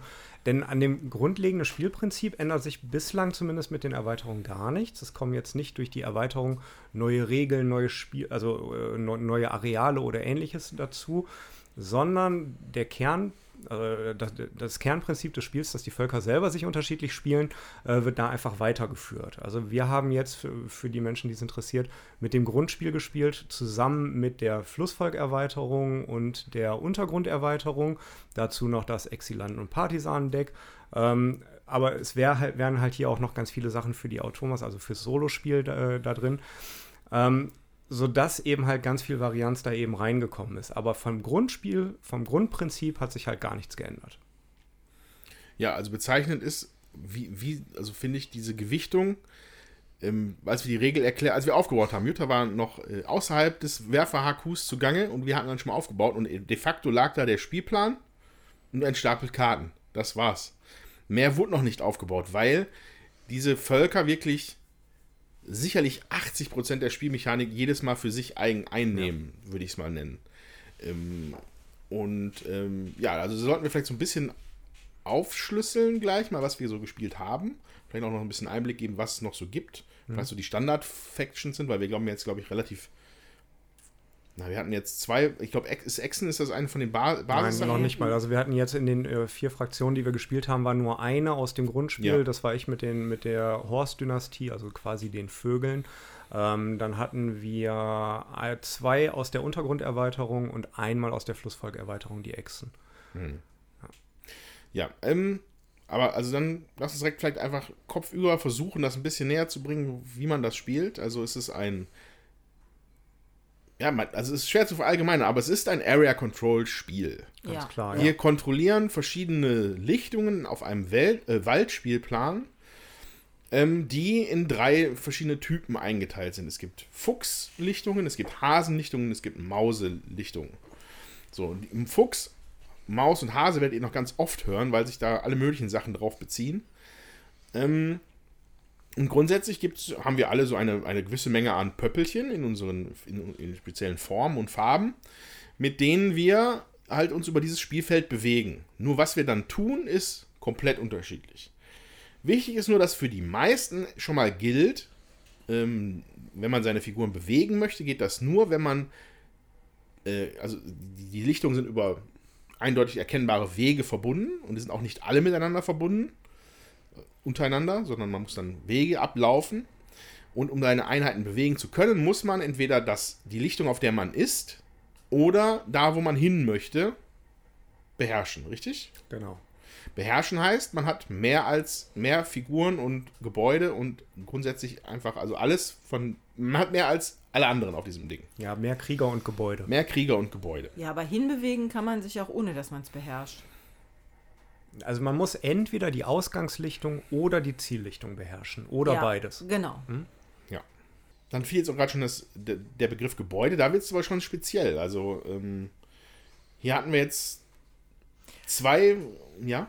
Also man kann das sagen, auf jeder Lichtung sind ein oder zwei Felder, wo man bauen kann. Ja. Das ist vielleicht nochmal Genau. interessant zu wissen. Und äh, wenn jemand da was gebaut hat, ähm, dann zählt das sozusagen zu seiner Stärke mit dazu, äh, zusätzlich zu den äh, Figuren, die er da eben stehen hat. So, nur, ja. Ja, und wir sind auf der, auf der Jagd nach äh, Siegpunkten. Es gibt- Unten ist eine, eine Kramerleiste, die bis 30 geht. Ähm, und das ist das goldene Ziel, als erster Spieler diese 30 Punkte zu erreichen. Dann ist das Spiel auch direkt äh, am Ende und vorbei. Nur sind halt unsere Wege dahin zu kommen komplett unterschiedlich. Eine Basisregel war, glaube ich, noch, was du gesagt hast, wenn man Pappe abräumt, gibt es dafür Punkte. Also, ne? Also, das ist eigentlich ein guter, äh, eine gute Eselsbrücke. Unsere Spielfiguren sind aus Holz. Unsere Gebäude und Spezialplättchen, die wir teilweise verteilt haben, sind aus Pappe. Und wenn man die in einem, die kann man normal, die würden am Ende eines Kampfes, wenn die ganzen Kämpfer weg sind, danach abgeräumt und dann gibt es dafür auch Siegpunkte. Was auch gerade uns das Ende der Partie beschert hat. So, ähm, allgemeingültig ist, glaube ich, noch, dass man Karten, man, das ist, man hat, es ist ein bisschen kartengetrieben, das Spiel. Ähm, es gibt ein Deck mit ähm, Karten, die grundsätzlich erstmal einer der drei äh, Lichtungssorten angehörig sind, plus einer Joker-Sorte. Ja. Und auch da werden diese Symbol, also diese, diese, diese Ka Kartentyp wird von allen Völkern irgendwie anders verwendet. Aber da, wie gesagt, da kommen wir dann gleich zu. Aber was es halt häufig ist, dass man da noch was bauen kann mit diesen Karten. Oder ein Artefakt schmieden kann. Oder so. Das ist divers. Da geht es meistens auch um Siegpunkte. Um diese Sachen bauen zu können, muss man aber, äh, ja. War es bei allen gleich, dass man die Dichtung kontrollieren musste? Ja. Ja. Ja, es ist halt sehr, sehr unterschiedlich. Also Ja. generell, um Dinge äh, zu bauen, muss man eine Herstellenaktion machen und die verschiedenen Fraktionen stellen auf unterschiedliche Art Dinge her. Ja. Und mal muss man halt ein Gebäude in einer entsprechenden Lichtung haben oder man muss, äh, an, muss, muss entsprechende Karten abgeben oder, oder, also da geht es halt komplett auseinander, Ja, ähm, ja wie ich, ich, hergestellt ich suche gerade noch krampfhaft nach Dingen, die allgemeingültig sind für alle. Und das, da geht es schon wirklich auseinander. Ähm, aber grundsätzlich ist es für die meisten auch noch irrelevant, diese Artefakte zu bauen. Davon gibt es Plättchen. Immer, was haben wir da? Zwölf, Insgesamt- zwölf, insgesamt versch- Äh, sechs verschiedene, jeweils zweimal. Nein, nicht ganz, es sind, es sind zwölf Stück, manche davon sind doppelt. Achso, sah das, sah Nein, nein, es ist, sind, sind nicht äh, äh, sechs Zweierpaare. Okay. Also, ähm, und äh, Hintergrund dieser Plättchen ist, dass, wenn die alle aufgebraucht sind, kann man die auch nicht mehr bauen und dafür Siegpunkte bekommen. So. Und jetzt steigen wir ein in die Asymmetrie, weil viel mehr Gemeinsamkeiten finde ich hier nicht mehr, es sei denn, Christian möchte mich noch korrigieren. Nee, tatsächlich, also das, das ist halt die Kurzform. Es geht darum, 30 Siegpunkte zu haben. Siegpunkte bekommt man, indem man Pappe abräumt, Gegenstände herstellt ähm, und äh, in, mit den fraktionsspezifischen Arten und Weisen. Das ist tatsächlich ein ganz guter Einstieg und dann geht es in zig verschiedene Richtungen. Ja, dann fangen wir doch mal, ich würde gerne mit dem Horst anfangen, weil es ja auch aus der Basisedition ist. Ja, können wir gerne machen. Also ich hatte halt die Horst-Dynastien gespielt. Das waren mal die rechtmäßigen Herrscher des Waldlandes von der, von der Geschichte her, ähm, die eigentlich versuchen, nur ihre Nester im Wald zu verteilen und zu beschützen und so jede Runde Siegpunkte zu generieren. Ähm, das funktioniert in dem Fall über so einen Programmiermechanismus, so muss man es nennen. Ähm, man kann diese Karten, die man eben zieht und auf der Hand hat, muss man dem sogenannten Dekret hinzufügen ähm, und dann diese Dinge nach und nach abarbeiten. Das heißt, ich muss mir im Vorfeld schon Gedanken machen, wo möchte ich neue Arbeiter platzieren, wo möchte ich mich bewegen, wo möchte ich kämpfen und wo möchte ich bauen. Ähm, so ist eigentlich klar, wie mein Zug abläuft. An welcher Stelle ich das mache, kann ich dann aber entscheiden, wenn ich dran bin. Und ganz wichtig, wenn ich einen dieser, dieser Schritte nicht ausführen kann, dann ist quasi mein Zug vorbei und es wird einmal resettet und das ganze Verfahren beginnt von vorne, äh, gibt ein paar Minuspunkte. Ähm, Wird jetzt aber, glaube ich, tatsächlich zu sehr ins Detail gehen. Aber diese, dieser Programmiermechanismus ist für diese Fraktion, glaube ich, schon das ausschlaggebende, so ein Alleinstellungsmerkmal, was man auch in den anderen Fraktionen nicht findet. Ähm, und was auch ja, euch als meine Mitspieler ja in die Situation gebracht hat, ein bisschen einschätzen zu können, wo ist er denn jetzt verwundbar und wo müssen wir agieren, um ihn möglicherweise zu stören, ähm, was ja auch das ein oder andere Mal gut geklappt hat. Genau, die unsere Völker, hätte man kurz sagen können, also das, das ist eigentlich relativ ähm, praktisch gelöst. Also es gibt für, für, jede, für jedes dieser Völker oder dieser, dieser Sorten von Tieren ähm, so spezielle Tableaus, ja, wo man auf der Rückseite einen, einen dazugehörigen Aufbau hat, ja, inklusive einer Strategieanleitung, wie man mit den Leuten zu spielen hat am besten. Ähm, und auf der anderen Seite halt äh, eine Übersicht über das, was man in den Phasen macht. Grundsätzlich gibt es drei Stück. Es gibt die sogenannte Morgenröte, es gibt das Tageslicht und den Abend. Das hat jetzt aber nichts damit zu tun, dass wir alle die erste, die Morgenröte-Phasen machen und dann alle mittags, sondern jeder macht für sich seinen Tag quasi fertig.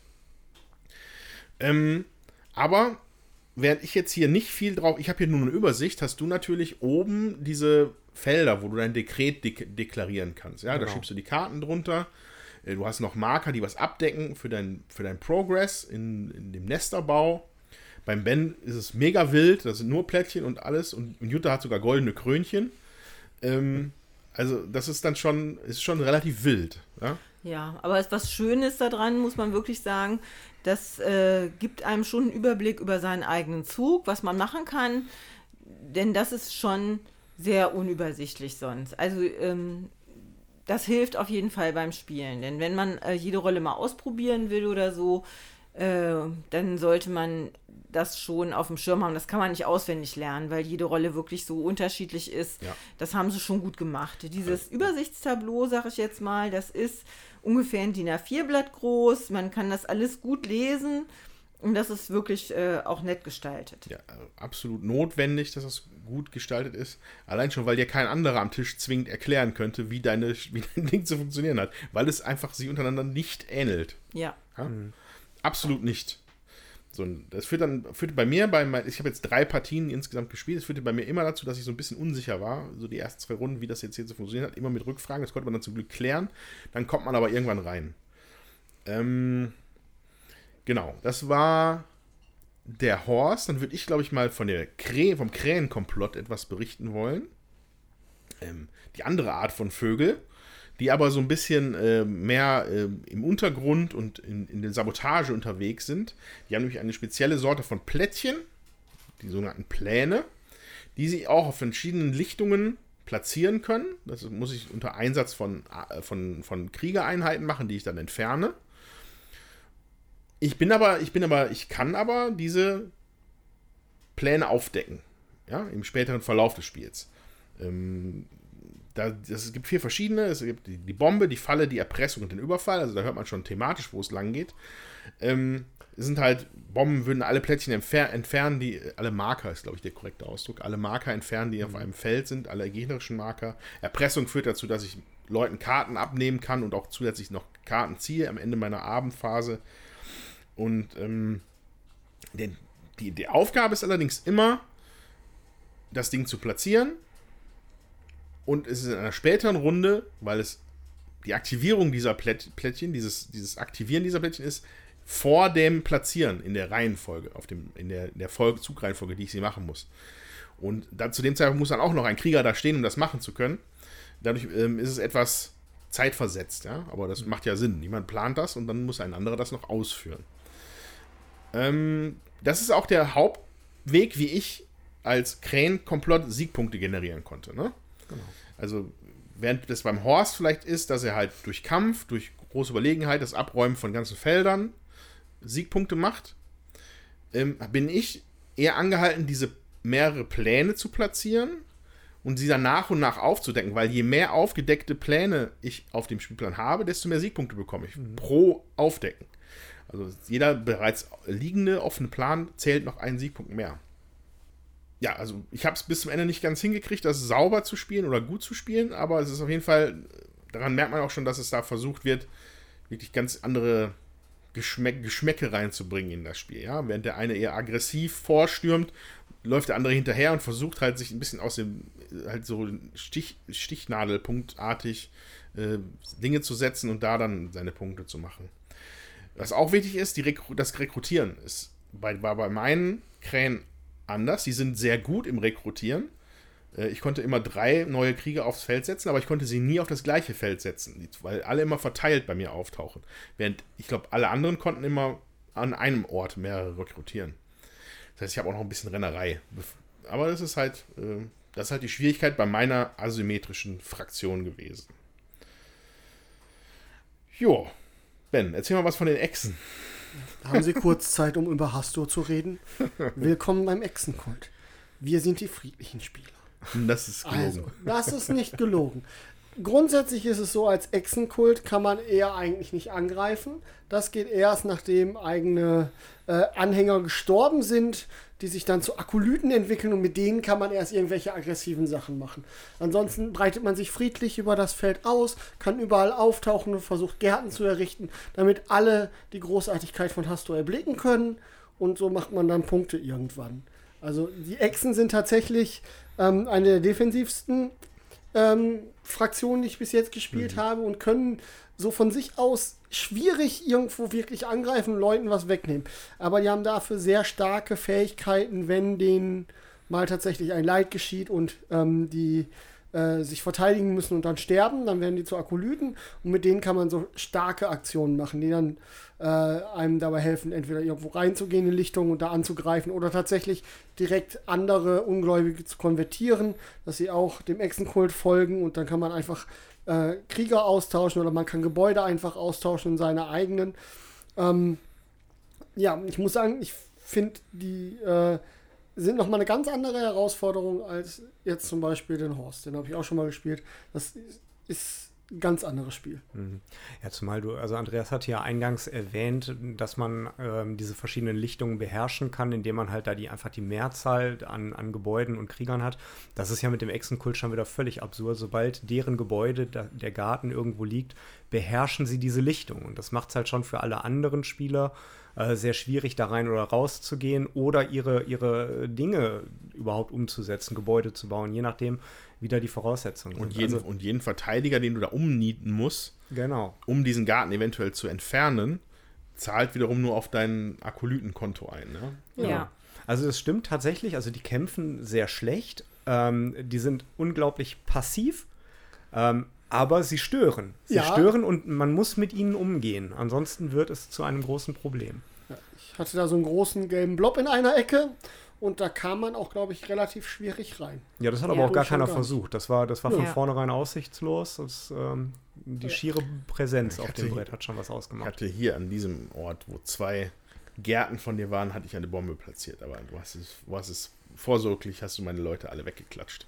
Ja, es gibt Momente, da muss man die Gärten schützen. Ja. Ja, ähm, ähm, Disclaimer, dass Ben hier von Hastur spricht, ist nur seinem einen kluloiden Tendenzen äh, zugeschuldet. Das ist nicht Teil de, des Laws dieses Spiels. Nein, nein, das Ach, stimmt gut. nicht. Das ist einfach aus Arkham Horror. Ich glaube tatsächlich äh, beten sie einen Drachenlord an, die Echsen, glaube ich. Ich, ich meine, so steht es da. Das irgendwo wäre- Hast drauf. du Drachenlord? Wo ist da der Unterschied? Naja. Ja. Jutta, Ja, ich hätte du hast das ein Krönchen. Untergrundherzogtum der Maulwürfe. Die haben noch eine Höhle, eine Erdhöhle außerhalb des Spielplans, wo die äh, sich sammeln, bevor sie dann ein Loch buddeln und auf dem Spielplan spawnen können. Also auftauchen aus dem Loch und mal eben kurz vier Menschen da mehr stehen. Äh, vier Maulwürfe mehr stehen. Und die spielen sich halt auch nochmal ganz anders. Also ihr anderen hattet häufig drei Aktionen und ich hatte allerdings nur immer zwei. Das fand ich ein bisschen wenig. Wobei ich sagen muss, ich hatte die Möglichkeit aus einem Kartendeck ähm, dann immer noch äh, Minister auszuspielen, die dann in jeder Runde noch eine zusätzliche Aktion haben, wenn sie mir nicht zerstört werden. Ja, also sobald äh, da ein Plättchen auf dem Plan ist, äh, was dann von irgendjemand anders zerstört wird, wird mein Minister auch zerstört. Das ist dann wiederum sehr schade und damit habe ich dann auch wieder weniger Aktionen zur Verfügung. Ja, so Aktionen wären bauen, also Plättchen bauen, rekrutieren, Leute äh, äh, sozusagen ähm, aufs Brett bringen, graben, damit gleich vier Leute aufs Brett bringen, kämpfen und bewegen. Also jetzt nicht so besonders ähm, schwierig oder ähm, spektakulär, sag ich mal, für so ein Area Control Genau. Und äh, dann kommt halt der Abend und dann macht man auch immer noch mal was. Also es ist alles nicht so dramatisch. Ähm, trotzdem finde ich, nicht so einfach zu spielen, weil man sich erstmal dran gewöhnen muss, wie funktioniert das überhaupt? Ja, wie ja. funktioniert die Mechanik? Wie funktioniert die Mechanik mit den Karten, was zu bauen? Also da habe ich tatsächlich fast jede Runde nochmal nachgefragt, weil das äh, für mich nicht so ganz eingängig war. Dazu muss ich sagen, ich habe dieses Spiel auch jetzt zum dritten Mal erst gespielt. Und die anderen beiden Male, wo ich das gespielt habe, ist bestimmt schon wieder zwei Jahre her. Und ich habe äh, zwar die App irgendwann mal mir gekauft, ähm, weil wir dieses Spiel irgendwann mal auf den Tisch bringen wollten und dass ich in Vorbereitung mal ein paar Mal spiele. Aber ich fand es nie so ähm, anziehend für mich, das auf dem Hand, also auf dem hm. Tablet oder so irgendwie zu spielen. Ja, ja also ich spiele tatsächlich lieber ähm, auf dem Tisch mit mehreren Leuten und auf dem Tablet, das ist dann nur notgedrungen für mich, ja. am PC ein Brettspiel zu machen. So. Ja, das kann, kann ich grundsätzlich nachvollziehen. Ich glaube, die Schwierigkeit bei dem Spiel in der App-Umsetzung, die tatsächlich wirklich hervorragend ist, kann ich nicht anders sagen. Ja, das ist mir ist, auch so gesagt aber worden. Das, das ist halt sehr kleines. Du musst immer rein und rauszoomen. Es fehlt die, die Übersicht, die man hier mit einem oder zwei Blicken hat. Ähm, das ist halt eben in, in der App-Umsetzung halt sehr viel schwieriger. Von daher geht es mir genauso, dass ich das halt sehr viel lieber äh, in echt spiele. Ähm, aber um halt die Kernmechaniken zu verstehen und das zu einem Automatismus zu bringen, ist die App wirklich hervorragend geeignet. Das, das klappt sehr gut. Also ich würde da tatsächlich ein bisschen widersprechen, weil ähm, also ich spiele es auch lieber am Tisch. Das kann man nicht anders sagen. Aber ich finde die App Umsetzung hervorragend. Und ich glaube, ich habe das wahrscheinlich dann am häufigsten hier ja, in der Runde Sicherheit. gespielt, weil ich habe das häufig auf der App gespielt und mir hat das wirklich gut gefallen. Und wenn man dann sich da in die App einmal eingearbeitet hat, ist das auch nicht mehr so unübersichtlich. Es ist nicht so klar auf den ersten Blick zu sehen wie hier am Tisch, wobei ich auch da schon Plättchen übersehen habe vorhin ne? oder Lichtungen dann mal zugestellt waren, sodass man nicht erkennen konnte, welche Fraktion, also ähm, welche Farbe die quasi hatten. Äh, deswegen, ich die App ist wirklich gut umgesetzt und die macht auch immer noch tatsächlich sehr viel Spaß. Ich spiele die sehr gerne. Ich spiele die sogar am Handy. Also es ist jetzt nicht mhm. nur Tablet-Größe, es liegt nur an der Größe. Ich habe die auch sehr viel am Handy gespielt. Das liegt bei mir auch nicht daran, äh, dass ich die App äh, unübersichtlich fand mhm. oder so, sondern es liegt einfach daran, dass ich so viel andere Hobbys noch habe. äh, ja, da muss ich schon mich sehr langweilen äh, oder äh, keine Ausweichmöglichkeit haben. Ja, wir waren mal woanders ja. im Urlaub, da hatte ich Root noch nicht auf, auf der, äh, auch als App irgendwo. Dann haben die anderen was anderes gespielt oder gelesen oder genau, die waren an der Konsole, mein Mann mit den Kindern und haben da Mario Kart gezockt ohne Ende. Das kann ich gar nicht spielen, da wird es mir übel. Was habe ich gemacht? Ich habe dann Terra Mystica als App gespielt. So, das sind so hm. Verzweiflungsmomente im Urlaub, wo man einfach wenig andere Sachen hat. Ja, aber hier äh, zu Hause habe ich einfach noch so viele andere Möglichkeiten, ja. mich mit meinen anderen Hobbys, ja. die ich auch noch habe, zu beschäftigen, dass ich dann nicht dazu greife. Das ist einfach so. Dann muss ich sagen, okay, ich will mich jetzt vorbereiten auf irgendwas, dann würde ich mhm. das wahrscheinlich machen. Das kam jetzt für mich hier heute überraschend, das Thema, deswegen habe ich das nicht gemacht. Ist ja auch nicht schlimm. Äh, aber das hat wirklich gar nichts mit der App ja. zu tun. Mhm. Also ich habe, ich kann nur sagen, ich habe auf meinem Handy, auf meinem iPad äh, Scythe und Agricola auf, als Spiele und ich komme nie länger als einen halben Zug und dann habe ich schon, mache ich wieder aus. Hm. Weiß nicht, zieht mich nicht ein. Ähm, und ich, das wäre mal eine Gelegenheit, Scythe mal besser zu lernen, aber es ist, it is not the same. Ja. Ähm, aber lass uns nochmal auf jeden Fall bitte zur analogen Version von äh, Root. Root zurückkehren. Ähm, vielleicht wollen wir noch so ein, zwei Beispiele anreißen von anderen Fraktionen, nur um das nochmal weiter zu verdeutlichen, wie unterschiedlich das hier ist. Mhm. Ähm, also, ich glaube, so eher diese standardmäßigen Dinge wären noch diese Katzen. Ja, also ich glaube halt, nichts davon ist wirklich standardmäßig. Also okay. das sind, ja. wie gesagt, ganz eigene Spiele, aber im Grundspiel gäbe es noch die Marquis äh, de Katz, eben die Katzen des, des Waldlandes, die da eine große äh, Industrialisierung vorantreiben und das Waldland eben mit ihren äh, Sägewerken zu bombardieren, um Holz zu generieren, um mehr Gebäude zu bauen, um mehr Katzen zu machen und über den Weg ihre Siegpunkte äh, zu ja. generieren. Also die Katzen sind noch sehr viel mehr auf ähm, ja ein Stück weit auch Ressourcenmanagement ausgelegt und eben halt sich auszubreiten, um die, die Gebäude zu bauen.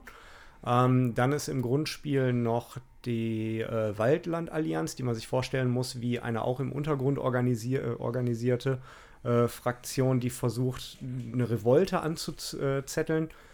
Ähm, die Bewohner des Waldlandes also gegen die vorherrschenden Katzen und Vögel aufzuwiegeln. Ähm, also da quasi halt ein bisschen, ja, äh, die Revolution eben halt voranzutreiben.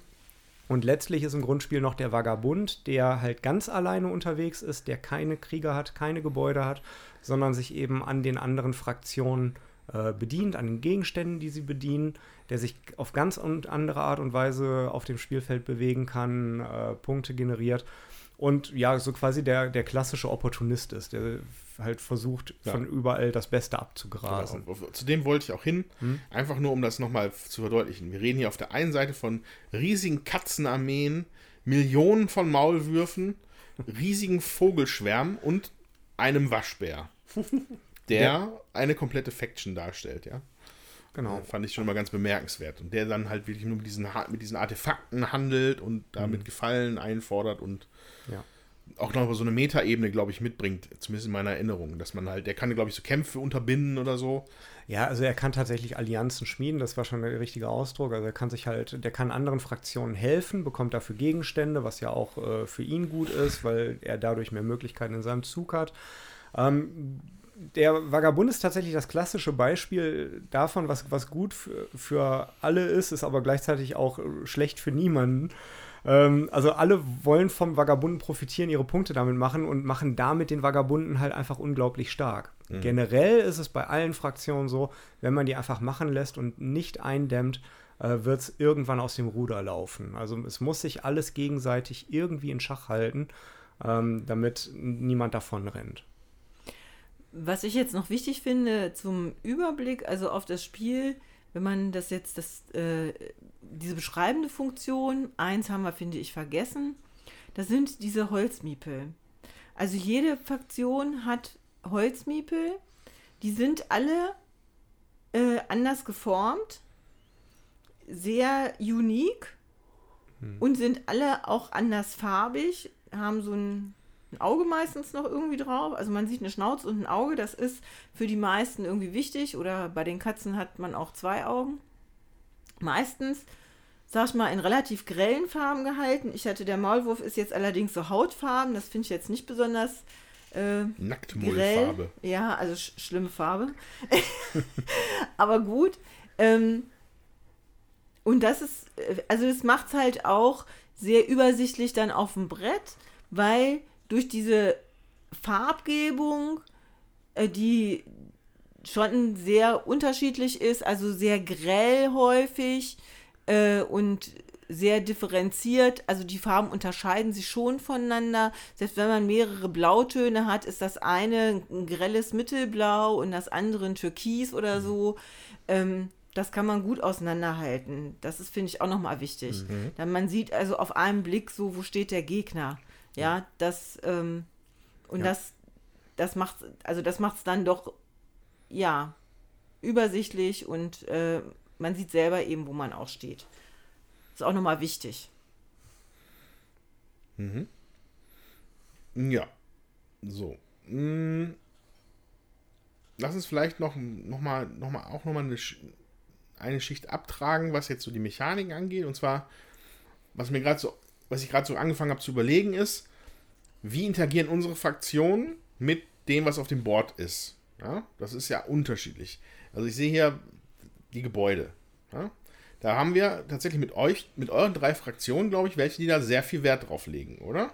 Ja, ich glaube tatsächlich, du bist die einzige Fraktion, die da gar keinen Wert drauf legt.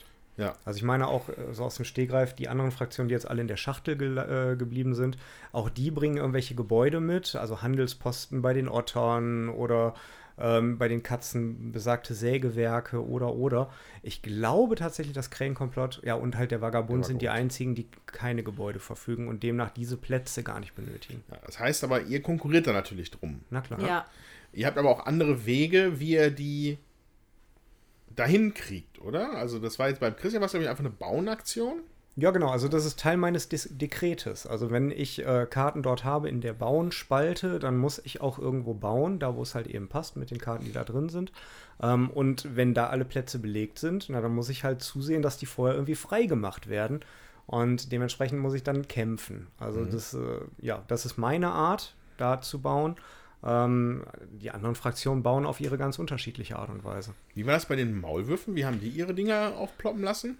Ja, also ich äh, muss da eine entsprechende Karte äh, abgeben oder runterlegen, um in dem Gebiet eben bauen zu können. Ja, wenn ich in einem Mausgebiet und ich muss die Mehrheit, glaube ich, haben. Hm. Ja, du musst dort Ja. herrschen, ja. Ja, ich muss die Mehrheit haben, ich muss dort herrschen und ich muss eine Karte des Gebietes ablegen und dann kann ich da ein Gebäude bauen. Okay, das ist ja immer noch halbwegs nah dran an dem Horst. Wobei du, Ja, also ich habe ich, Bauaktion, du konntest ja, du, also du konntest halt dank des Joker-Dekrets auf, also wobei das hast du da auch bewegen. Aber ein Joker, du könntest nur auf Hasen bauen gerade, ne? Äh, Hasen. jetzt gerade so wie es aufgebaut ist, ja, könnte ich nur bei den Hasen bauen. So, aber Genau. du brauchst dann keine Hasenkarte mehr, um das dann zu Ge- machen. Genau, also meine Fraktion macht mit den Handkarten verhältnismäßig wenig. Also Mhm. ich spiele sie vorher in das Dekret und das ist es, was ich halt eben programmiere und abarbeite. Äh, die anderen agieren viel mehr mit den äh, Karten, die sie auf der Hand haben. Aber die Regeln, die dahinter liegen, sind schon andere. Ja. Du darfst nur einen Horst pro Lichtung bauen. Das ist richtig. Ne? Die Jota hat zwei unterschiedliche Gebäude, die sie bauen kann, die jeweils unterschiedliche Boni gibt.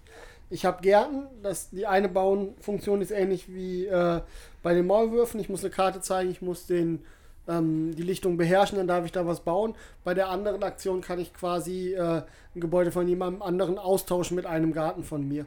Und bei mir sind dann die Gärten aber festgelegt für die unterschiedlichen Lichtungen. Also es ist schon, da ist trotzdem dann immer noch so viel Varianz drin in den Ja. einzelnen Bauensachen, auch wenn sich da zum Beispiel unsere Aktionen nicht so weit voneinander unterscheiden. Die Regeln, die dahinter liegen, sind trotzdem immer noch mal alle unterschiedlich. Ja. Ich glaube, die Otter dürfen ihre Handelsposten nur entlang Nur des am Flusses, Fluss. meine ich, Ja. machen, wenn ich Das das, richtig. ist- als Beispiel jetzt nur auch. Die gehen auch gar nicht über Land, die gehen nur über Fluss. die Otters. Ähm, ja, die, die Mechanik, dass du so ein Gebäude irgendwie umturnst, umwechseln lässt, hat das mit deinem Ab mit dem Ablagestapel zu tun gehabt? Ja, das ist Weil, was, was wir vorhin gar nicht erwähnt hatten, also was ich eigentlich ziemlich genial finde, alles, was wir abwerfen für unsere Fähigkeiten, um irgendwas gebaut zu haben, um Sieg zu bekommen, man hat alles bei den Echsen aufs Board. Und dann hat der Ben dann irgendwann so einen großen Stapel der Verdammten oder sowas. die äh, Verstoßenen. Die Da verstoßen. zähle ich dann, dann gucke ich dann nach, welche ähm, von den Lichtungsfarben am häufigsten vertreten ist. Und das sind dann die Verstoßenen für die Runde. Und ich darf nur auf Lichtungen mit Verstoßenen meine starken Aktionen machen, für die ich Akolyten verwenden kann. Und ähm, wenn ganz oft dieselben Lichtungen bespielt werden und dann ganz oft die Karten bei mir landen, dann werden die irgendwann gehasste Verstoßene. Dann werden meine Aktionen schon wieder billiger. Also ne, es ist schon eine sehr reaktive Fraktion, würde ich sagen, im Großen und Ganzen. Ja, und es bringt halt auch ein Stück weit Story mit. Ne? Also alles, was wir halt spielen oder nicht mehr benötigen, das wird halt quasi ein Stück weit empfänglicher für den Kult. Ja, Ne? Also man kann das halt tatsächlich in eine gewisse Geschichte auch reinbringen.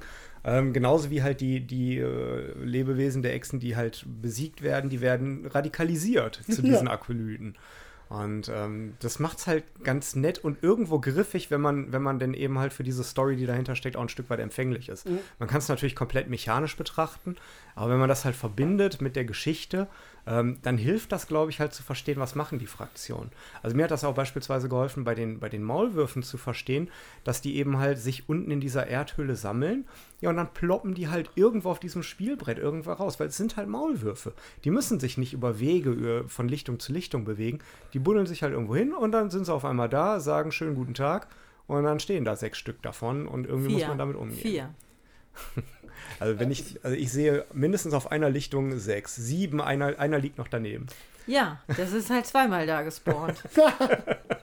ja. Aber, aber das ist ja, die, ich finde die sehr griffig, die ganzen Fraktionen. genau. Also die spielen sich schon sehr ineinander, in, in sich selber kohärent, sodass man schon das Gefühl hat, also ich, die Maulwürfe habe ich auch schon mal gespielt. Ich finde, die fühlen sich an wie Maulwürfe. Das hat schon Ja. so, so dieses Maulwurf-Feeling, du kommst irgendwo hoch und die können auch, ähm, ich weiß gar nicht, haben wir über Dominanz gesprochen als Siegbedingung? Es gibt Nein. noch eine weitere Möglichkeit des Sieges, nämlich indem man bestimmte Lichtungen zu Beginn seines Zuges kontrolliert. Das musste man vorher ausspielen, dass man spielen kann. Und gerade die Maulwürfe sind dafür sehr geeignet, Ja. weil die einfach irgendwo auf der anderen Seite des Plans herauskommen können und sich einfach an zwei unterschiedlichen Stellen einigeln können und, ähm, also, und da gar nicht so die Schwierigkeit haben, dann untereinander zu gucken, dass die Lichtungen miteinander verbunden sind. Ich, Wobei sie schon cool. sehr sch- viel Schwierigkeiten haben, Einsatzpunkte zu machen. Also das finde ich, muss Mhm. man schon sagen.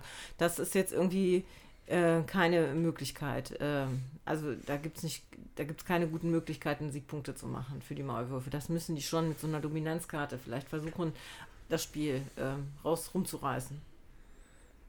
Ja, also ich könnte mir noch eine, eine marodierende Maulwurfarmee Ja, vorstellen, das die einfach übers Feld walzt, weil sie einfach massiv Ja. von der Menge her mehr hat. Hm. Ähm, ja, Mhm. aber es hat halt nichts, was so grundsätzlich immer was generieren kann, ja, was, was Ja. irgendwie stärker wird. Ja, das steht und fällt tatsächlich mit den Ministern, die man da auswählt, also wie man da sein Spiel halt auch anpasst. Ja, Ähm, also ich bin mir sehr sicher, die nächste Partie könnte völlig anders ablaufen. ja, Ähm, deshalb, ich glaube, es gibt viele Wege da zum Ziel. Und tatsächlich, dass, dass du, Jutta, jetzt zuletzt auf Dominanz gespielt hast, das habe ich halt bisher zumindest in den Partien, die ich gespielt hatte, noch nicht erlebt. Äh, dass das wirklich halt eine, eine ja, ernstzunehmende Siegbedingung war. Und hier war es ganz knapp davor. Also es war schon spannend zum Ende hin. Für manche ist das wahr. Für, für Ben und wobei ich weiß, Ben hat sich auch langsam range, rangeschlichen. war bei fünf. Aber wir waren Ich äh, war viel damit auch beschäftigt zu überlegen, wie wir euch noch daran hindern können. Hm. Ähm, ja, aber auch dieser Punkt, wo ich sage, daran hindern können, finde ich auch ein Merkmal von dem Spiel ist, ja, dass man wirklich auch Leute wirklich, dass man hier wirklich konfrontativ gehen kann. Ja? Ähm, muss. muss wahrscheinlich sogar. Also, ähm, das ist bei dem, bei dem Horst das Dekret, wo spätestens, also ne, der, der Vogelspieler ge- generiert einfach ratzfatz Siegpunkte, verliert aber auch jede Menge, wenn er sein Dekret nicht erfüllt. So, das heißt, das, es fängt dann explosionsartig an mit dem Vogel, mit, also mit der Horst-Fraktion. Und irgendwann gucken alle Spieler dann schon so, hm, was ist das denn? Dann müssen wir auch mal langsam was machen. Und dann wird auch auf die Dekrete geschielt. Und dann wird geguckt, wie man das denn so einrichten könnte, dass er eben seine, sein Programm nicht abspielen kann. Ne? Ja, Ähm, bei, bei den Echsen ist die Sache mit dieser Interaktion, dass man wirklich eigentlich darauf achten müsste, was man abwirft, ja, aus seiner eigenen Hand, um eben nicht diese, diese, diesen Pile of Verstoßenen irgendwie äh, halt zu potenzieren für den Echsenspieler. Ja, wobei man da hauptsächlich gucken muss, dass man vielleicht auch so abwirft, dass es einen selber nicht zum Ziel macht.